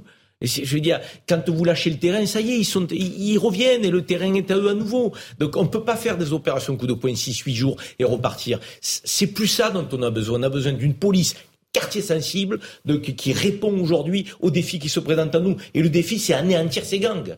Mhm. Si on se donne Bien pas sûr. les moyens, je vais vous dire, ça va être encore plus gravissime que ça. Allez, un dernier mot, Geoffroy Lejeune, là-dessus, sur cette. euh, Le problème, c'est que la CRS 8, enfin les CRS tout court, d'ailleurs, c'est c'est c'est pas des forces d'occupation euh, pérennes, comme tu dis. Je veux dire, ils sont pas faits pour ça, c'est pas leur métier. Donc il faudrait des policiers tout court, enfin, normaux et Et euh, c'est, enfin, moi, je, je, je, ne vois pas. Si je retourne le truc dans tous les sens euh, depuis qu'on en parle depuis qu'il y a eu cette fusillade tragique à Marseille. On a eu énormément de débats sur sur la drogue. On a beaucoup parlé de prévention, de répression. On a beaucoup parlé de, de beaucoup de choses. Je ne vois pas comment on pourra voir une forme d'amélioration euh, sans améliorer euh, radicalement le travail de la police, c'est-à-dire sans qu'il soit empêtré dans ce que Mathieu Vallet nous raconte quand il vient ici, les procédures invraisemblables, etc. Premièrement, euh, de, de, parce que c'est de l'enquête en fait. En réalité, pour démanteler les gangs, c'est c'est c'est du temps, c'est très compliqué. Il faudrait pas démanteler la PJ Et puis aussi. la présence, je crois, de la présence oui, quotidienne. je vais, je vais jamais dire que je suis contre. S'ils sont là en tenue, les gangs n'y sont pas. Et, tu vois, pendant ce temps-là, ben, ils font bien. pas leur beurre. Encore une fois, encore une fois, on ne peut pas avoir une présence de CRS Si. en permanence Si. sur. un- Non mais Si. je comprends que ce soit. se donner les moyens. Et ensuite, euh, je, ne vois pas comment on peut faire l'économie d'un contrôle des frontières, que ce soit pour les trafiquants ou pour la drogue. Enfin, ça, c'est, c'est- ça paraît de la palissade, Ouais. mais en fait, c'est un gros mot aussi. Et, et pour terminer, construire des places de prison, parce que ces fameux gangs, leur- la place de la plupart des gens sont, euh, sont est en prison en réalité. C'est la Mais fin de ce qui cette m'a première frappé partie, hier Eric. quand vous interviewez Oui. euh, Thibault de Montbrial, le, le spécialiste de la sécurité, Ouais. il a employé ce mot de Mexique et de cartélisation, Cartélisation euh, de la le pays. Et ça, c'est très une réalité. Merci à tous. Euh, Dans un instant, Punchline sur CNews et sur Europe 1. On parlera évidemment de la réforme des retraites et on parlera de l'essence aussi. Où est-ce qu'on en est de la flambée des prix de l'essence et de la pénurie Réponse dans un instant. À tout de suite sur Europe 1 et sur CNews. Bonsoir à tous et bonsoir à toutes. Bienvenue dans Punchline sur CNews et sur Europe 1. La bataille des retraites se poursuit après une réunion pour rien entre les syndicats et la première ministre Elisabeth Borne. Un échec selon Laurent Berger de la CFDT euh, ou encore M. Chabanier de la CFTC. Ils attendent une forte mobilisation dans la rue demain. Il n'y a pas de crise démocratique, répond l'entourage d'Emmanuel Macron. On ne s'est pas caché derrière notre petit doigt. Notre petit doigt, dit l'exécutif. On va en débattre avec nos invités ce soir. On écoutera aussi Gérald Darmanin, ministre de l'Intérieur, défendre la brave M, la brigade motorisée mise en cause dans la gestion des manifestations à Paris. Enfin, euh, où en est-on des pénuries d'essence? On va faire un point complet ce soir. 23 départements recensent au moins 10% de stations en rupture totale ou partielle. Les prix des carburants ont encore augmenté la semaine dernière et ça ne va pas s'arranger. Le gouvernement va-t-il penser à baisser les taxes? Je suis sûr que vous avez la réponse. On en débat néanmoins ce soir dans Punchline sur CNews et sur Europe 1 après le rappel des titres de l'actu.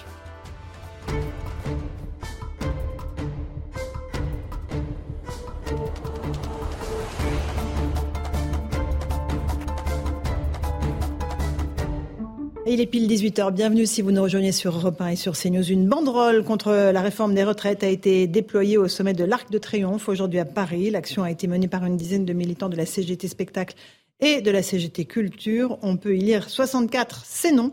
La banderole a été évidemment depuis retirée. La mobilisation contre la réforme des retraites continue. Demain, 20% des enseignants du primaire seront en grève pour la 11e journée de contestation. C'est ce qu'a indiqué le premier syndicat des écoles maternelles et élémentaires. Une estimation plus faible que celle de la précédente journée qui était de 30%. Pendant ce temps, Emmanuel Macron est en Chine pour une visite d'État de trois jours, accompagné notamment du ministre de l'économie Bruno Le Maire et de, nombreux dirigeants d'entreprise. Le chef de l'État prévoit d'aborder avec son homologue chinois plusieurs sujets sensibles, à commencer par le conflit en Ukraine. Écoutez Emmanuel Macron. La guerre menée par la Russie en Ukraine a profondément atteint l'ordre international. La Chine, précisément forte de sa relation étroite avec la Russie, encore réaffirmée ces derniers jours, peut jouer un rôle majeur. Et puis concernant le président ukrainien, il est arrivé à Varsovie pour sa première euh, visite officielle en Pologne, l'un des alliés les plus importants de Kiev dans le conflit avec la Russie. Le président polonais a notamment assuré son soutien à l'Ukraine pour une future adhésion à l'OTAN. Enfin, Silvio Berlusconi est hospitalisé en soins intensifs. Actuellement, euh, l'ex-chef d'État italien euh, a été stable. En tout cas, son état de santé est stable. Ces derniers temps, euh, l'homme de 86 ans a multiplié les séjours à l'hôpital pour des problèmes cardiaques. Voilà pour les grandes lignes de l'actualité. Il est pratiquement 18h02. On est en direct dans Punchline sur CNews et sur Europe 1 avec Karim Zeribi, consultant CNews. Bonsoir Karim. Bonsoir, Laurence. Nous sommes donc avec Cyril Chabanier, président de la CFTC. Bonsoir, Bonsoir, Monsieur Chabanier. C'est vous qui étiez tout à l'heure euh, à Matignon. C'est vous qui avez lu le communiqué de l'intersyndicale. On, Tout à on y revient avec vous dans un instant. On est avec Eric Revel. Bonsoir Eric. Geoffroy Lejeune, directeur de la rédaction de Valeurs Actuelles. Bonsoir mon choix. Geoffroy. Et nous avons le plaisir d'accueillir Loïc Le Floch-Prigent. Bonsoir, monsieur Le Floch-Prigent, ancien Bonsoir. patron de Gaz de France. On va parler avec vous de politique, vous adorez ça, et aussi du prix de l'énergie. hein. Qu'est-ce qui se passe du côté des carburants? Qu'est-ce qui se passe du côté de l'électricité? Rien ne change, ça continue à augmenter, c'est bien ça? C'est encore pire tous les jours. oui. C'est pire chaque jour. hein. Ah, c'est pire chaque jour. On ne prend pas de décision, c'est normal. Et effectivement, ça reste un tout petit peu compliqué. Allez, Ouais. on fait un petit point sur euh, l'intersyndicale euh, qui a été reçue à, à Matignon ce matin. Une réunion pour rien, je vous le disais. Un petit point avec Maureen Vidal et je vous passe la parole ensuite, monsieur Chabanier. Reçue ce matin à Matignon, la discussion entre l'intersyndicale et la Première ministre n'a duré qu'une heure. Après avoir claqué la porte, les huit syndicats présents font le constat d'un échec. Une fin de réunion brutale, annoncée par Laurent Berger, secrétaire général de la CFDT. On a finalement demandé à la Première ministre de, confirmer si elle retirait cette réforme comme nous le demandions euh, toutes et tous. La réponse est non.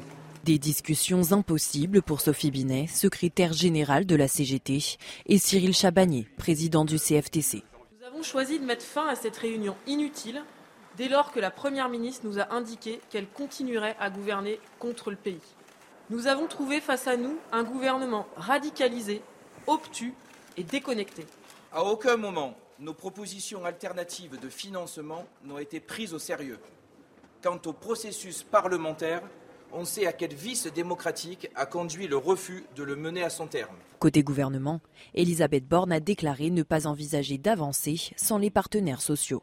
D'autres sujets ont également été évoqués. Je pense aux carrières longues, à la pénibilité et à l'usure professionnelle. On voit que nous avons un désaccord sur l'âge. On voit qu'il y a aussi de nombreux sujets dont nous partageons l'importance et sur lesquels nous pourrons rediscuter ultérieurement. L'intersyndicale appelle à la grève et à la manifestation dans les rues demain et compte bien continuer de lutter pour le retrait de la réforme. Alors, Monsieur Chabagnier, Bagnier, c'était une, une réunion pour rien, vraiment. Vous y êtes allé pour rien, en fait. Elle ne vous a rien dit, la Première ministre? Oui, on y est allé pour rien, puisque dans cette réunion, nous voulions parler des retraites. Elle savait que nous parlerions, que nous parlerions uniquement des retraites. Et euh, honnêtement, on pensait qu'il y aurait peut-être un geste d'apaisement, ou en tout cas peut-être une mise. euh, Un moratoire, un truc comme ça? Oui, peut-être euh, une suspension euh, de cette, de cette réforme pour rediscuter de, de, de certains sujets. Et euh, la Première ministre nous a euh, d'abord fait un laïus sur euh, tout ce qu'elle pense de bien du dialogue social et que c'était important et qu'elle voulait que le dialogue social soit vraiment au cœur euh, des journées Ça vous a fait arrivent. sourire ou pas trop? Ça, ça vous a énervé? Non, je, je, je, je pense honnêtement que, que Madame Borne a le, dialogue social en elle. C'est, euh, euh, quelqu'un qui est, attaché, mais, cette réforme a, mis tout ça un petit peu, de côté et c'est bien, euh, malheureux. Et donc, dans cette réforme, après avoir parlé de ça, pardon, dans cette réunion, nous avons eu évidemment tous les sujets qu'elle comptait mettre sur la table, avec pour la première fois d'ailleurs une première ministre qui a reconnu que sur les sujets de pénibilité, de carrière longue, d'emploi des seniors, nous n'étions pas allés jusqu'au bout. On lui a quand même rappelé que c'est elle qui a choisi de faire aussi une procédure accélérée de concertation, puisque Mhm. trois phases de concertation en un mois et demi, ça permettait pas de traiter tous les sujets à fond. Au moins, elle l'a reconnu. Euh, et euh, par la suite, on nous a expliqué encore une fois que c'était nécessaire de faire cette réforme, que c'était notre système qui était en péril. Voilà, suite à ça, on a fait un tour de table. Nous avons redit que c'était pas notre, notre vision des choses. Et, et par la suite, la réunion a été, euh, a été abrégée, puisque elle ne souhaitait pas faire de gestes d'apaisement, ne souhaitait pas faire d'ouverture, ne souhaitait pas le retrait du texte. Et comme nous ne souhaitions pas parler des autres sujets, la parti. réunion s'est euh, Mais rapidement dans le respect terminée. républicain, hein, c'est ça qui était important. Elle a fait son introduction, chacun a parlé des huit organisations après syndicales 5-6 minutes, donc la réunion a duré une petite heure et à la suite on a acté notre désaccord et donc Par ça a un été au petit revoir. discours. Eric Ravel, vous avez une question? Oui, par un petit discours. Et puis j'ai noté aussi que c'est Laurent Berger qui a, qui a levé la séance, d'après ce qu'on a entendu. Donc euh, Laurent Berger, de, alors je dis pas que c'est le chef de l'intersyndicale, hein, mais, mais on sent qu'il est, euh, il est, il est choyé, il est en pointe, peut-être pour euh, discussion euh, supplémentaire. Mais ma question, euh, Cyril Chabagnier, est la suivante.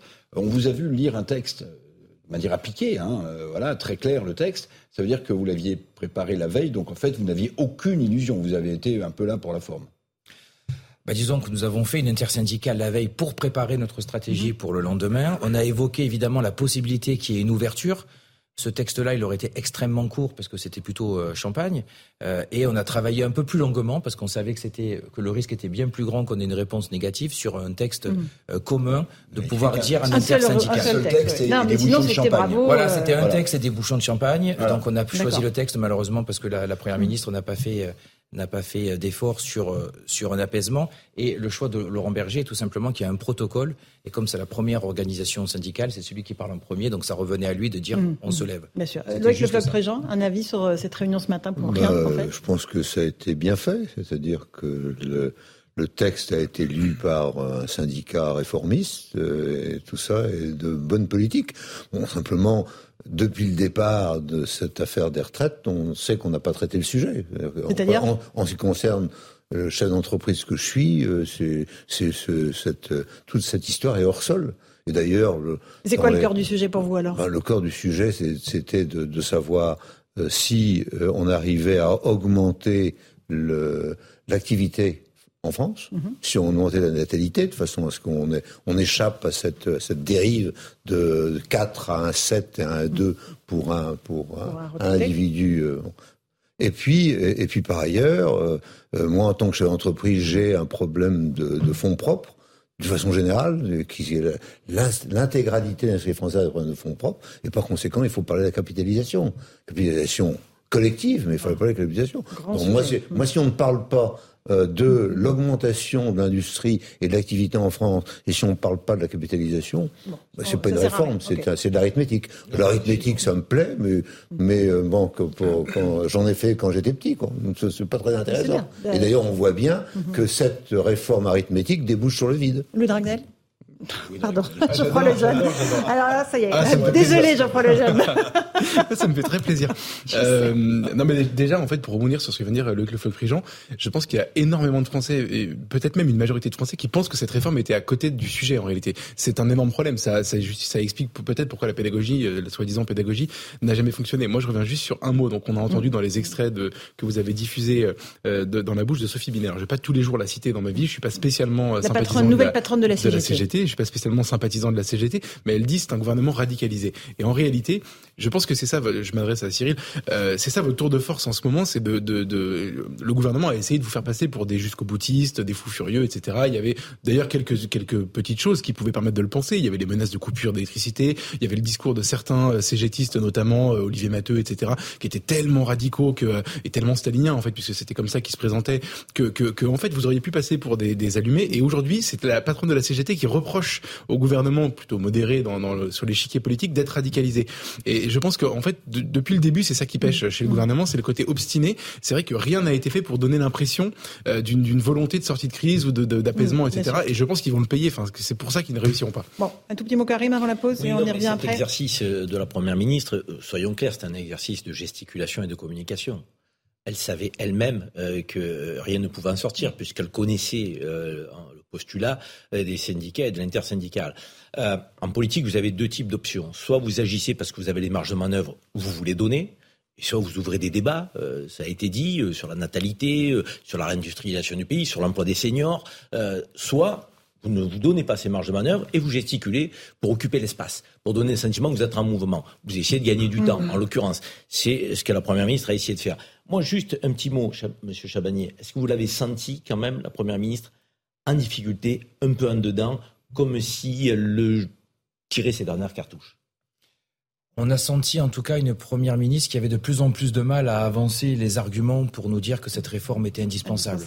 Elle nous a encore tenu ce discours-là, mais on voit que c'est de plus en plus difficile. Comme tout à l'heure, je le disais, par exemple, avoir reconnu que sur les carrières longues, l'emploi des seniors, on n'était pas allé au bout de la réforme. C'était pas le discours que le gouvernement tenait il y a deux trois mois en disant on l'a traité, on l'a traité euh, complètement. Et donc après. J'ai senti aussi un petit peu rassuré parce que je crois qu'elle a des peurs qu'on quitte la salle au bout de cinq minutes, minutes. donc ça, ça l'a un peu rassuré.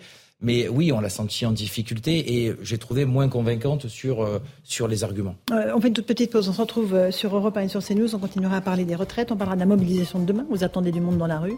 Euh, on écoutera Gérald Darmanin prendre une nouvelle fois la, la défense de la Brave M, cette brigade motorisée qui est intervenue notamment dans les cortèges parisiens, parce euh, il y aura quand même beaucoup de monde dans la rue demain. À tout de suite dans Punchline. 18h16, on se retrouve en direct dans Punchline sur CNews et sur Europe 1. Mobilisation, euh, la 11e depuis le début du mouvement contre la réforme des retraites demain dans de nombreuses villes de France. Euh, 600 000 à 800 000 personnes euh, qui devraient participer à 370 actions selon, le, selon les informations d'Europe 1. Euh, dans la capitale, il devrait y avoir 60 000 à 90 000 participants et 300 à 600 gilets jaunes et 500 à 1000 éléments à risque. Ce sont euh, ce que disent euh, les renseignements. On va écouter le ministre de l'Intérieur, Gérald Darmanin. Il était auditionné ce matin par la Commission des lois à l'Assemblée nationale sur la gestion euh, du maintien de l'ordre. Écoutez ce qu'il a dit sur la Brave M, c'est cette brigade motorisée qui intervient beaucoup sur les phénomènes de Black Bloc en tête de cortège. D'abord, quand on veut dissoudre la Bravem, c'est un peu étonnant parce que ça n'existe pas. C'est pas une unité la Bravem. C'est quoi la Bravem C'est quoi la Bravem euh, C'est euh, des personnes qui sont des compagnies d'intervention, donc évidemment formées au maintien de l'ordre. Évidemment formées au maintien de l'ordre. J'ai vu fleurir le fait qu'ils n'étaient pas formés au maintien de l'ordre. Ils sont évidemment formés au maintien de l'ordre. Des compagnies d'intervention de la préfecture de police qui utilisent des motos, non pas pour intervenir, c'est pour ça que les parallèles avec euh, des affaires dramatiques il y a 30 ou 40 ans sont non seulement outranciers mais insultants, et surtout totalement ignorants. Bon. Et ils se, se déplacent pour ensuite intervenir. On n'intervient pas en moto, on descend de la moto, et ensuite, la personne qui est derrière, puisqu'ils sont deux sur cette moto, et la personne de la compagnie d'intervention, qui est une personne différente de la personne qui conduit. La victoire du maintien de l'ordre, si j'ose dire, de l'ordre républicain, c'est comment on va très vite, aussi vite, voire plus vite que les personnes qui euh, ont décidé de se décomposer en petits groupes à travers euh, Paris, mettre des feux euh, ici, attaquer des bâtiments là. Voilà pour la réponse du ministre de l'Intérieur. Karim Zerebi, cette brave M, effectivement, elle est extrêmement utile, mobile. Les policiers, il l'a rappelé, le ministre, n'ont pas le droit de donner des coups de matraque depuis la moto. Ils descendent de moto pour celui qui est derrière et ils interviennent euh, sur les, les, éléments les plus radicaux. Le premier euh, de la Bravem, effectivement, c'est la mobilité. Euh, la capacité à se déplacer très rapidement d'un point à un autre euh, pour faire face à ces groupuscules qui sont eux aussi très mobiles, qui s'organisent, qui infiltrent une manifestation, puis qui vont euh, emprunter notre rue. Et la Bravem, elle est là pour effectivement essayer de cadrer euh, la mobilité des Black Blocs et, des délinquants. Le seul sujet qui est lu de Gérald Darmanin, et c'est dommage, moi qui défends toujours la police, mhm. et je la défendrai toujours parce que dans l'immense majorité des rangs de la police, on a des policiers républicains il y a eu des images quand même qui ont desservi la Bravem. Il ne peut pas le balayer d'un revers de main. Euh, des actes parfois qui ont manqué au code de déontologie, euh, qui euh, sont peut-être aussi un peu trompés de cible, sont allés vers des manifestants qui n'étaient pas des black blocs. Tout ça, il faut le reconnaître. Et le reconnaître, ce n'est pas que de charger la police nationale. Au contraire, c'est de dire qu'il peut y avoir une minorité qui, j'allais dire, en conscience ou pas, est dans des postures de dérapage, mais que l'immense majorité maintient l'ordre comme il se doit avec l'esprit républicain. Mm, mm, mm. Mais si on ne reconnaît pas que cette minorité peut aussi parfois euh, de, que, euh, causer euh, tort à la, à la, majorité des policiers, je pense qu'on est à côté du sujet et on rentre dans un débat qui est pour ou contre la police. Non, on doit avoir un débat sur le maintien de l'ordre. Donc on doit pouvoir se dire que lorsqu'on manque au code de déontologie, on doit avoir des sanctions fermes qui tombent parce que la police républicaine ne peut pas se permettre ça et on doit défendre la police nationale. Donc bec et comme on le fait régulièrement et comme je suis fier de le faire sur ce plateau. Je prends les jeunes. en train d'enfoncer une porte ouverte, pardon, mais c'est. Ben non. Bah, tu as entendu Darmanin, toi, reconnaître? Bah, Non, mais en fait, c'est non seulement, en fait, tout le monde le reconnaît, il y a zéro sujet là-dessus, et en plus de ça, dans tous les cas que, que tu décris, il y a des euh, euh, enquêtes, euh, les policiers sont mis à pied et ils sont sanctionnés quand. Elles sont longues les enquêtes, Geoffroy. N'oublie pas de le dire. C'est un autre problème. On aurait peut-être intérêt à aller plus vite. Des fois, on a des images qui parlent d'elles-mêmes. Les policiers sont, les policiers sont le corps le plus sanctionné de l'administration. C'est donc c'est-à-dire que ce que tu ce que tu viens de décrire et d'appeler de tes voeux existe déjà en réalité et existe déjà et marche même très bien, même peut-être même trop bien parce que je vais te dire, faut se mettre dans la peau d'un policier qui il y a des moi j'ai notamment euh, une histoire, euh, une des histoires qui s'est passée pendant les manifestations contre la, la réforme des retraites, un policier qui était qui dit qu'il était parfaitement dans son droit, qu'il n'a pas du tout c'était parfaitement contre un manifestant, il s'est pas trompé de cible, etc., etc. Et qui est pourtant, puisqu'il y a une enquête qui va être longue, sanctionné a priori euh, à tort et qui va devoir attendre très longtemps avant de pouvoir retrouver son uniforme et pouvoir refaire son boulot. Ça, ça existe aussi. Donc Darmanin, euh, il, le reconnaît, évidemment qu'il le reconnaît, c'est lui qui, est le, patron des gens qui enquêtent là-dessus. Donc évidemment qu'il le reconnaît, qu'il le met en place et que, que, ça existe.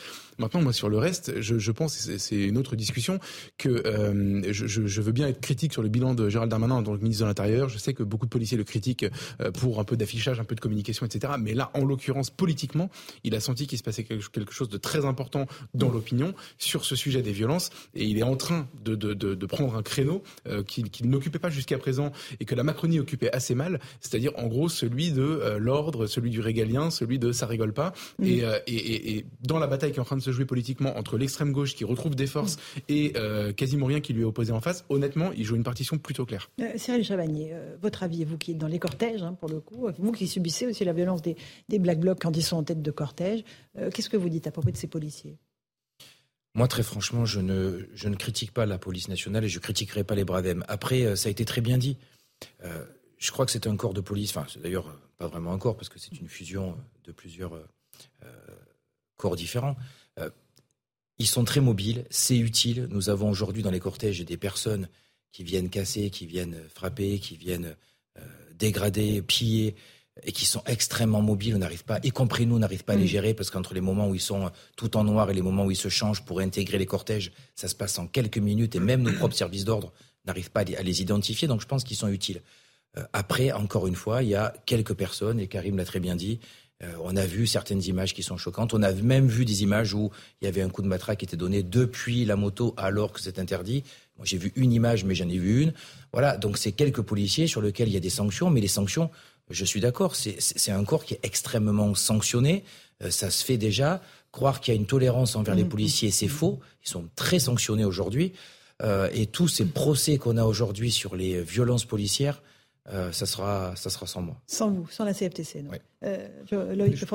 le problème important, je monte de niveau, c'est la confiance dans la parole publique et, dans ce qui est fait par l'autorité publique. et il y a eu des moments où il y a eu un peu trop de mensonges et par conséquent on paye ces, mensonges par le fait que la parole publique n'est plus euh, n'est plus crue et, que les gens imaginent des tas de choses. Donc il faut revenir à, ce que euh, les euh, ministres et l'ensemble des, responsables aient une parole publique responsable et mhm. disent la vérité.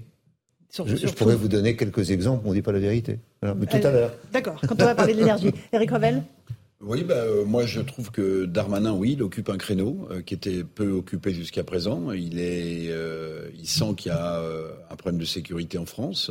il sent qu'il sera peut-être candidat un jour à une élection importante. Donc il est en train de, de baliser ce terrain-là, d'incarner un peu d'ailleurs à, la manière de, de, Sarkozy en fait à, à, son époque où il avait été ministre de, l'Intérieur. En fait, euh, voilà, il est un peu dans ses pas, il a un peu la même façon à la fois de communiquer et à la fois de sentir politiquement euh, les choses. Et puis juste euh, un mot, puisque le président, le président disait qu'il fallait monter un peu de niveau. Sur le, le sujet de la capitalisation, moi j'aimerais entendre aussi les syndicats, parce que ce qu'on oublie de dire quand même, c'est ah, que... Vous parlez passer du, de la sécurité à la capitalisation, mais, alors là, grand écart, je voulais en parler triple salto arrière. Bah, alors on finit juste sur la sécurité. D'accord. D'accord, Eric. Donc je trouve et après on la il faut des, sur le tapis. Il faut des, des, des groupes de policiers mobiles, puisqu'ils ont en face d'eux des gens mobiles. Vous voyez, c'est du bon sens. Okay. Geoffroy, vous voulez rajouter quelque chose sur les ouais, Sur la Bravem en tant que telle, euh, c'est vrai que euh, pendant quelques, quelques jours, peut-être même deux semaines, on a entendu s'exprimer sur ce sujet-là que des gens qui étaient des militants de la dissolution de la Bravem. C'est-à-dire que c'est un vieux fantasme, euh, de, euh, pas que mélanchoniste d'ailleurs, c'est un peu un truc de, de, de, gauchiste en fait, si vous me permettez ce terme, euh, de demander la dissolution de la Bravem parce que ça rappelle les voltigeurs de Pasqua, etc. Et, euh, et en fait, il a, c'est pas très compliqué comme exercice, mais il a raison, il vient juste rappeler des évidences, en l'occurrence. Euh, non, il ne frappe pas, alors sauf, sauf accident ou sauf erreur humaine, mmh. il ne frappe pas depuis leur moto etc. Enfin, euh, pour, pour, pour casser cette image du Robocop, c'est vrai qu'ils sont assez inquiétants quand on les voit. Moi, j'en ai croisé dans Paris. Euh, c'est, c'est, ils font peur. Ils sont d'ailleurs là pour ça. ils sont très impressionnés, ouais, bien sûr. Et donc, il a raison de rappeler ça et de casser un peu ce fantasme de euh, si on dissout la Bravem, tout à coup, tout ira bien. En fait, on a affaire à des gens dont la fascination et l'objectif ultime est que la police soit désarmée ou qu'elle n'existe plus. Donc, il a raison Là, de. Vous parlez de la gauche. La gauche. Voire de l'extrême gauche. on est dans une société où on voit que les, les tensions donc apparaissent au grand jour. Il y a des, des, des groupes qui ne l'étaient pas, qui se radicalisent ici et là, et on a une contestation qui est, qui est beaucoup plus violente euh, que ce qu'on a connu peut-être euh, à d'autres époques. La réalité, c'est qu'on a besoin de maintien de l'ordre dans notre pays. Ça, c'est un débat qui, qui, qui est indiscutable. En revanche, est-ce qu'on peut discuter de l'exigence de recrutement et de l'exigence de formation de nos mmh. forces de l'ordre? Et, et, ne serait-ce que pour leur rendre service à elles, d'abord. Je veux dire, donc, pour qu'elles puissent appréhender les terrains de risque euh, donc, avec le plus, si je puis exprimer ainsi, de confort possible donc, et de sécurité possible pour elles d'abord et pour euh, ceux qu'elles sont en, en, en, en situation d'encadrer ensuite. Et ça, c'est un vrai sujet. Je vous rappelle quand même que la formation avait été abaissée de quatre mois. C'est pas rien, quatre mois. Un gardien de la paix avait huit mois de formation.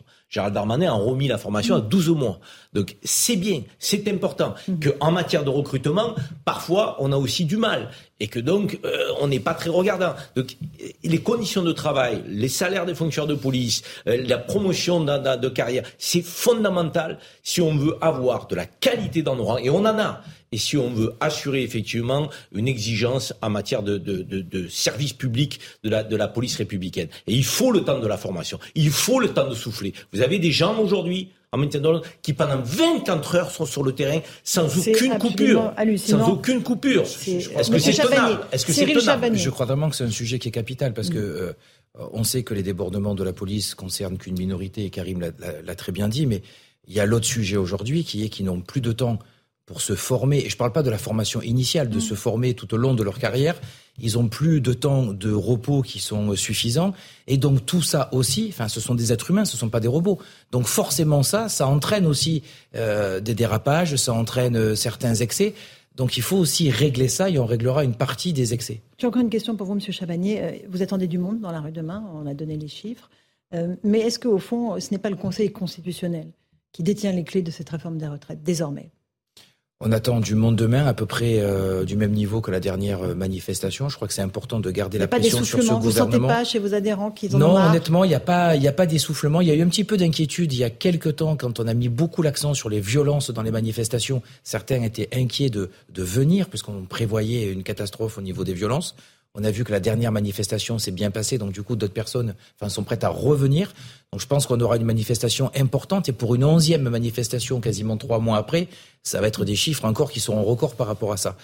Sur le euh, Conseil constitutionnel. et après, évidemment, euh, évidemment qu'on sent aujourd'hui qu'il y a un enjeu euh, capital qui sera ce recours au, et ce Mhm. verdict du Conseil. On voit qu'y compris dans nos troupes, euh, ils se disent maintenant, euh, pas la pression, parce qu'on met pas la pression sur les sages, mais ils espèrent vraiment, ils comptent vraiment sur la sagesse du Conseil constitutionnel pour retoquer cette, euh, cette loi. Je crois qu'il y a beaucoup de choses à dire, y compris sur la procédure. Mhm. C'est quasiment acquis d'ailleurs qu'il ne validera pas l'intégralité, ça c'est quasiment acquis, mais Oui. je crois qu'il peut la retirer complètement par rapport à des vices de procédure.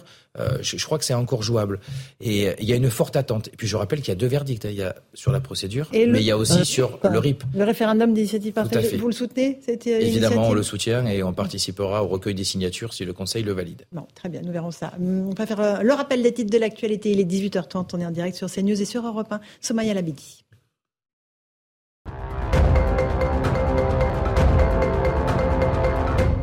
La rencontre entre Elisabeth Borne et les syndicats a tourné court. Les huit organisations syndicales sont ressorties au bout d'une heure de l'hôtel de Matignon. Et face au refus de la Première ministre de retirer la réforme des retraites, les syndicats parlent d'une crise démocratique. Les prévisions de trafic pour la 11e journée de mobilisation contre la réforme des retraites.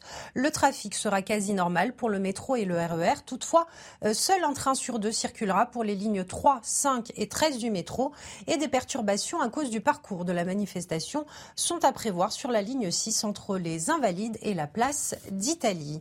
Et puis l'île de France en pénurie de personnel dans les crèches. En 2022, 36 postes sur 1000 n'étaient pas pourvus en petite couronne. Euh, 30 pour 1000 n'étaient pas pourvus dans la capitale. Conséquence des fermetures de berceaux en cascade. Le secteur peine à recruter, notamment à cause d'un problème d'attractivité des métiers de la euh, petite enfance. Merci beaucoup Somaya Labidi pour le rappel des titres de l'actualité. On se retrouve dans un instant, on va parler de la pénurie d'essence, du prix des carburants, du prix de l'énergie.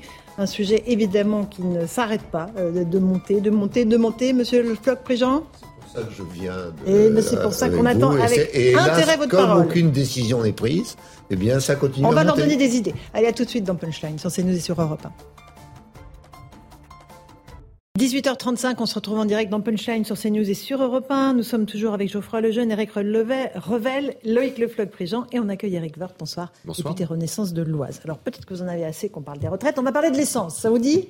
Ah, si vous voulez, c'est Sujet extrêmement important, euh, évidemment, euh, qui concerne les Français. Il y a une certain nombre de départements, 23 départements pour être très précis, qui euh, ont- des problèmes de- de- d'approvisionnement sur un ou plusieurs carburants. La région parisienne, évidemment, est la plus touchée, avec 40% des stations en rupture partielle dans certains départements. Alors, les prix des carburants ont augmenté la semaine dernière. Ça ne risque pas de s'arranger. On va le voir avec vous, monsieur Le Floch-Prigent. Mais d'abord, quelques éléments de réponse avec Jeanne Cancard et Charles Pousseau. 97,54. Pour un plein, ça vous paraît comment? Bah, C'est trop, mais on est obligé. Hein. Dans cette station-service du Val-de-Marne, les automobilistes subissent un peu plus chaque jour la montée des prix de l'essence. En quelques semaines, j'ai dû passer de 85 euros à 100, 110 euros de plein. C'est le peuple qui en pâtit et, euh, et on ne sait pas pourquoi en fait. Vendu ici plus de 2 euros le litre de samplon 98, le gérant de cette station a souvent du mal à expliquer cette augmentation aux consommateurs. Les clients ne sont pas contents, ça fait des, mois et des mois que ça se passe comme ça. Limite, je me sens agressé tous les jours. Quoi. Ils vous disent quoi? C'est du vol, euh, c'est pas possible, vous êtes un voleur. Limite, c'est de ma faute que l'essence a augmenté. Quoi. À l'origine de cette hausse, les cours du pétrole qui ont bondi de près de 6% cette semaine. Viennent s'ajouter ensuite les taxes qui représentent en France plus de 50% du prix à la consommation. Pour un litre d'essence à 1,94€, environ 1 euro va dans les caisses de l'État. Des taxes inévitables selon Karine Sebi, économiste spécialiste dans le secteur de l'énergie. Euh, ce serait paradoxal en fait euh, pour l'État de les réduire, voire euh, de subventionner les hydrocarbures comme l'essence parce qu'elles sont fortement émettrices de CO2 et ce ne serait pas en alignement avec les objectifs que, que l'État et l'Europe s'est fixés pour atteindre la neutralité carbone d'ici 2050. Au même titre qu'on va taxer les cigarettes ou l'alcool puisqu'en fait elles vont avoir un impact sur le budget de la santé. Avec une demande plus forte et une offre réduite, les prix à la pompe pourraient de nouveau augmenter dans les prochaines semaines. Malheureusement, évidemment, Loïc Le Fleuc-Prigent, alors le cours du pétrole monte, c'est inéluctable. Oui, enfin, et enfin, les consommateurs le cours du pétrole a bon dos. Ah. Parce que au prix où était le pétrole, à un moment, on était à 80 dollars le baril, de 85-90, on était à 1,35 le, euh, le litre. Maintenant, on est aux alentours de 2. Bon. Alors, qu'est-ce qui s'est passé? Ben, Il s'est passé que euh, les taxes ont augmenté parce que il y a eu un certain nombre de d'éléments euh, de euh, des euh, gouvernements et de la majorité qui a voulu qu'on dise aux gens, vous savez, le carbone c'est mal, l'essence c'est mal, il faut augmenter les taxes, comme ça on, on vous, vous en utiliserez moins. Donc c'est toujours l'optique qu'on va faire la, hmm. le, on va organiser la pénurie grâce à, à, à, la manière. Donc on est on est passé de 60-70 centimes au litre pour l'État à 1,15€ et à 1,25€ maintenant. Donc, donc c'est l'État qui a fait. Donc, si jamais. Donc, c'est l'État grand gagnant, on est d'accord. C'est l'État grand gagnant. Alors, si jamais l'État a envie vraiment de satisfaire euh, les consommateurs, il peut baisser. Mais je crois que ce qui est important à, souligner, c'est la façon dont on organise dans l'esprit des gens, un, le fait qu'il y, y, a un coupable, qui est jamais eux, et la peur. Mhm. Alors, on a la peur de la planète qui s'effondre parce que les industriels sont les mauvais. Très bien, on a la peur. Ensuite, on a la peur de l'électricité, la pénurie d'électricité, ça va arriver, ça va arriver, c'est à cause de vous parce que vous prenez deux douches par jour, complètement idiot, une seule douche. Ensuite, on vous dit la peur de l'eau. J'ai vu le, une semaine, une semaine, une semaine, il n'y a pas d'eau, il n'y a pas d'eau, il n'y a pas d'eau. Qu'est-ce que c'est cette histoire? Mais, qu'est-ce que c'est Dans quel cerveau malade Il y a une sécheresse quand même. Dans quel cerveau? Oui, la sécheresse n'a rien à voir avec le manque d'eau. Hmm. Tout ça, c'est complètement dément. Mais complètement dément. Ça, ça, ça n'existe pas. N'existe pas. L'eau, elle est là, elle, ne se décompose pas, elle monte, elle redescend, elle monte, elle redescend. Il faut savoir où elle est, c'est tout. Et puis l'utiliser quand elle est là. Et Donc c'est toujours le même mécanisme. Et, la peur et, puis la, pénurie d'électricité, la peur de l'eau, la peur, la peur, la peur. Et je crois que le gouvernement de la peur, bon, c'est effectivement une façon dont l'écologie politique a voulu dire que la planète allait exploser et qu'il fallait décroître, mais il faut arrêter les, il faut arrêter les frais. C'est-à-dire qu'il faut dire les, le voiture thermique, je continue à parler de 30 secondes, la voiture thermique est importante pour un certain nombre d'individus, il faut la conserver. Je pense que le fait de dire à, l'ensemble de la collectivité, la voiture électrique, c'est la solution pour tout le monde en Europe, c'est une stupidité. Et puis, euh, il n'y a pas pénurie. C'est-à-dire qu'aujourd'hui, euh, nous avons des raffineries, ces raffineries peuvent fonctionner, on a diminué par deux les raffineries à cause des écolos. Très bien. On a fait, on a fait ce qu'il fallait pour qu'on organise la pénurie. Mais il y a des stocks qui existent et donc il n'y a pas pénurie, il y a organisation à mettre en place. Etc. Donc je crois qu'il faut arrêter de, de, continuer à faire peur aux Français surtout et, et, et n'importe quoi. Et si jamais aujourd'hui vous avez un, un, un litre d'essence ou un litre de gazole qui coûte cher, c'est essentiellement parce que l'État a pris plus d'argent. Il a peut-être raison. Je, je dis pas, je dis pas qu'il a pas raison. Je dis simplement que c'est à, cause de ça. C'est pas à cause de nous. Le représentant malgré vous de, de l'État. Euh, Est-ce que d'abord on gouverne par la, par la peur et là pourquoi les, le, le gouvernement baisse pas un peu les taxes? Non, mais le gouvernement, il, il n'a pas augmenté les taxes depuis pas mal de temps. Euh, Non, mais là, depuis la crise des gilets jaunes. Donc, augmente, euh, le- les, raisons de l'augmentation, c'est pas, les, les taxes sont élevées euh, en France, mais c'est un, c'est un, un choix parce que nous avons plus de dépenses publiques que dans la plupart des autres pays. Il faut bien payer ces dépenses publiques. Et donc, il y a effectivement une TVA et puis il y a euh, des mécanismes qu'on appelle en général taxe carbone. On est à plus de calculés 60%, on est d'accord, de taxes, Oui, hein. oui, Et puis- oui. et puis Oui, la taxe parce que- les éoliennes et- parce que- les solaires, quand parce même. que- Attendez, allez-y. parce qu'il y a, il y a de la TVA qui est proportionnelle au fond à la consommation, et puis il y a des droits qui sont euh, plafonnés, qui sont en fonction de, euh, qui, enfin, qui ne sont pas proportionnels. Donc ça euh, crée évidemment une fiscalité importante, mais elle n'a pas bougé la fiscalité. Ce qui est important, c'est que les prix eux-mêmes ont augmenté. Alors parfois c'est difficile à comprendre. hein. Je dirais qu'il faut être pétrolier pour comprendre quelque chose, parce que vous avez des décalages entre les contrats d'achat et puis euh, la revente. Vous avez l'utilisation des stocks.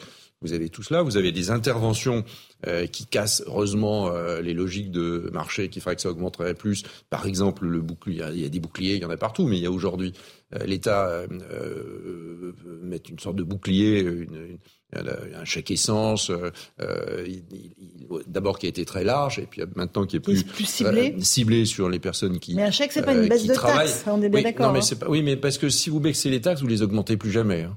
C'est-à-dire que vous remontez Ah bah plus. oui, c'est bien le problème, Et, ouais. et- et en même temps, je n'ai pas compris que les Français voulaient moins de dépenses publiques. Euh, en général, quand on s'attaque à une dépense publique, on, on voit d'ailleurs ce que ça peut donner. Quand on s'attaque à une dépense publique, vous avez euh, des tollés qui vous font expliquer que c'est pas celle-là, c'en est une autre. Là, vous donc, parlez des euh, retraites, donc il faut évidemment des ressources. Euh, Je veux dire qu'on est un État extraordinairement euh, généreux vis-à-vis de, de l'ensemble des politiques euh, publiques, donc euh, presque trop. Donc il faut faire très attention à, à tout ça. Et il faut le et puis et puis vous avez aussi euh, le jeu aujourd'hui euh, stratégique ou géostratégique, comme on dit, euh, de, des producteurs de pétrole qui euh, raréfie euh, l'offre puisqu'il y a beaucoup de demandes. Il y a en ce Mhm. moment beaucoup de demandes. Donc raréfie euh, l'offre. Alors, je ne sais pas si ça impacte les prix d'aujourd'hui à la pompe. Je ne sais pas quels sont les délais qu'il peut y avoir entre cette raréfaction et, l'arrivée. oui. euh, à la- bon, je ne sais pas. Mais en tout cas, en tout cas, le prix du baril, il a bien baissé. Euh, je note d'ailleurs que la compagnie euh, Total a, a plafonné euh, le- le- ses prix, je crois, à 2 euros, si j'ai bien 1,99. compris, ou à 1,99, ouais, presque 2, à 1,99. C'est plus joli. Jusqu'à la fin euh, de, de, de, de l'année. Bon, en tout cas, il, il est bien évident que ça commence, que, que en, réalité, ce qui compte aujourd'hui, ce qui remet le, un, un- un euro dans, le, dans la, la Dans la machine, machine. c'est quand même le fait qu'il y ait des stations euh, fermées. C'est-à-dire que tout Ah bah, se mélange. sûr. Il y a en plus des stations Il y a- fermées, il y a des pas, dans, stations, pas partout, mais pas dans un stations, certain nombre de lieux. Et elles sont fermées parce qu'il n'y a pas de carburant, parce que les raffineries euh, sont euh, certaines, Certaines sont bloquées, occupées, il y a oui. des réquisitions qui se font et il faut absolument réquisitionner. Bon, donc on a une situation évidemment assez assez complexe. Éric Revel, vous voulez peut-être réagir sur ce bah, quand sujet? j'écoute Eric Woerth, euh, je me dis que les Français, ils doivent y perdre leur latin, Monsieur Woerth. Parce que vous avez dit un truc essentiel, vous avez dit quand les, quand les taxes euh, baissent, c'est difficile de les augmenter. Mais moi, je vois le problème inverse. C'est-à-dire que quand on augmente les taxes, c'est difficile de les diminuer. Voyez Et les Français, ils, ils ont le sentiment. Alors, ok, il faut payer les politiques publiques, vous avez raison. Mais ils ont le sentiment aujourd'hui, parce que là, on parle du prix de l'essence, mais on pourrait additionner euh, le prix des produits alimentaires. Enfin, vous savez dans quelle situation la plupart des, des- des pouvoirs d'achat et des gens de ce pays sont. Donc, vous avez raison, mais vous avez pris, pardonnez-moi, le problème à l'envers. C'est-à-dire qu'en réalité, dans ce pays, quand on augmente une taxe, on la diminue jamais. Et ce qui m'intéresserait, je l'ai dit à plusieurs reprises, mais on aura peut-être un jour le chiffre de la part de, Bruno Le Maire, c'est l'envolée des prix, euh, tous secteurs confondus. Combien ça rapporte de TVA à l'État?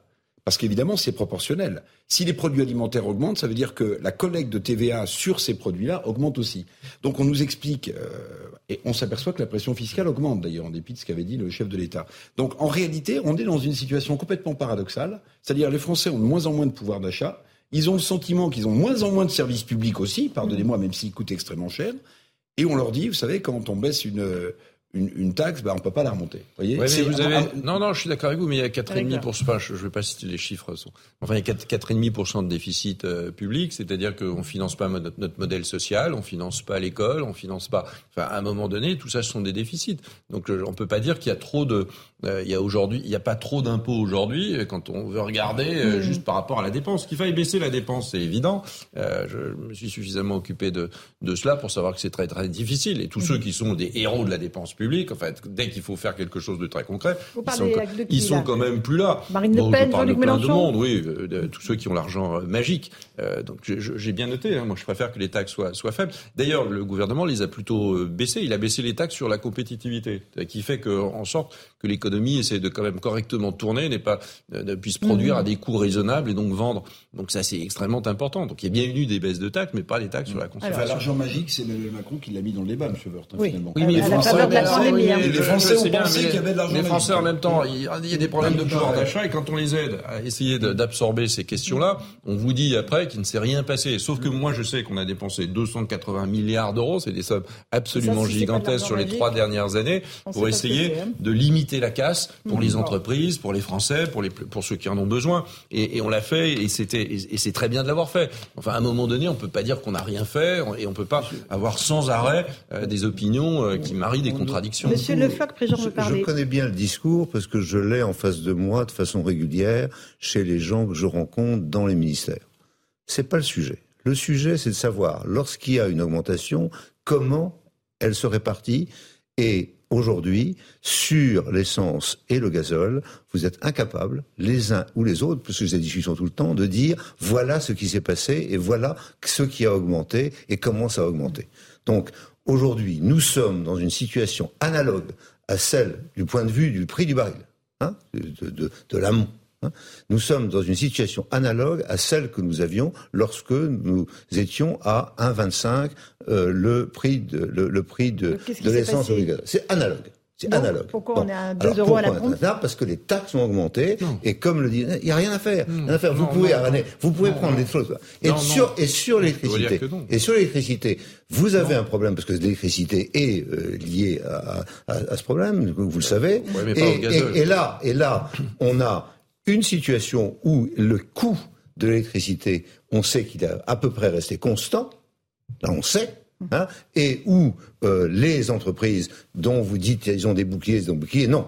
Hein, ils n'ont pas de bouclier. Il faut, il faut, il- euh, tout est fait pour que ce soit 5% des entreprises qui aient le bouclier. Bon, c'est bien joué, mais ça fait généreux, Non, mais c'est pas généreux. je parle des Français, Et, on est. non, non, je et- parle et je parle, je parle des entreprises. Aujourd'hui, aujourd'hui des entreprises. Donc, euh, moi, je viens de faire un tour de France euh, avec, euh, en regardant l'ensemble des, des, des fédérations qui me concernent, et je dis que c'est l'horreur absolue. C'est-à-dire que les types disent, bah, on paie quatre fois, cinq fois ou six fois, et en plus, prix et en plus facture, de- ouais. le prix précédent, et en plus, le, dans les contrats qu'on nous a obligés à prendre le euh, premier, on nous a obligés à prendre les contrats. Non, racontez pas d'histoire.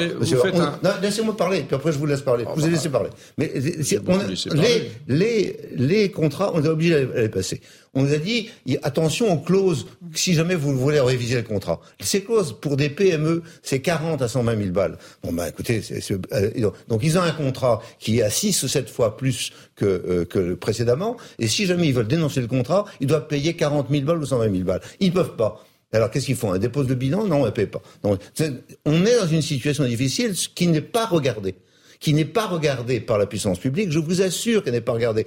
Allez dans les, allez dans les régions, parlez aux industriels. mais je passe elle mon n'est temps pas regardée. Mais elle n'est pas regardée. Elle est totalement regardée. Non. Elle est complètement regardée. Enfin, bah, moi, Voilà, je suis, enfin, je- les- moi, mes collègues, les ministres, etc., et, et puis, et puis le, le- beaucoup, beaucoup de monde, tous ceux qui s'occupent des entreprises, sont allés, ont, ont allé dans toutes les entreprises, les petites, les moyennes, le boulanger du coin, le- etc., etc. La PME comme la grande entreprise. Évidemment que les coûts euh, ont augmenté. Les coûts ont été multipliés parfois par deux, par trois, parfois par six, par dix. Il y a des moments où c'est totalement euh, intolérable. Enfin, euh, on n'est pas Mais complètement il n'y a pas hors d'explication.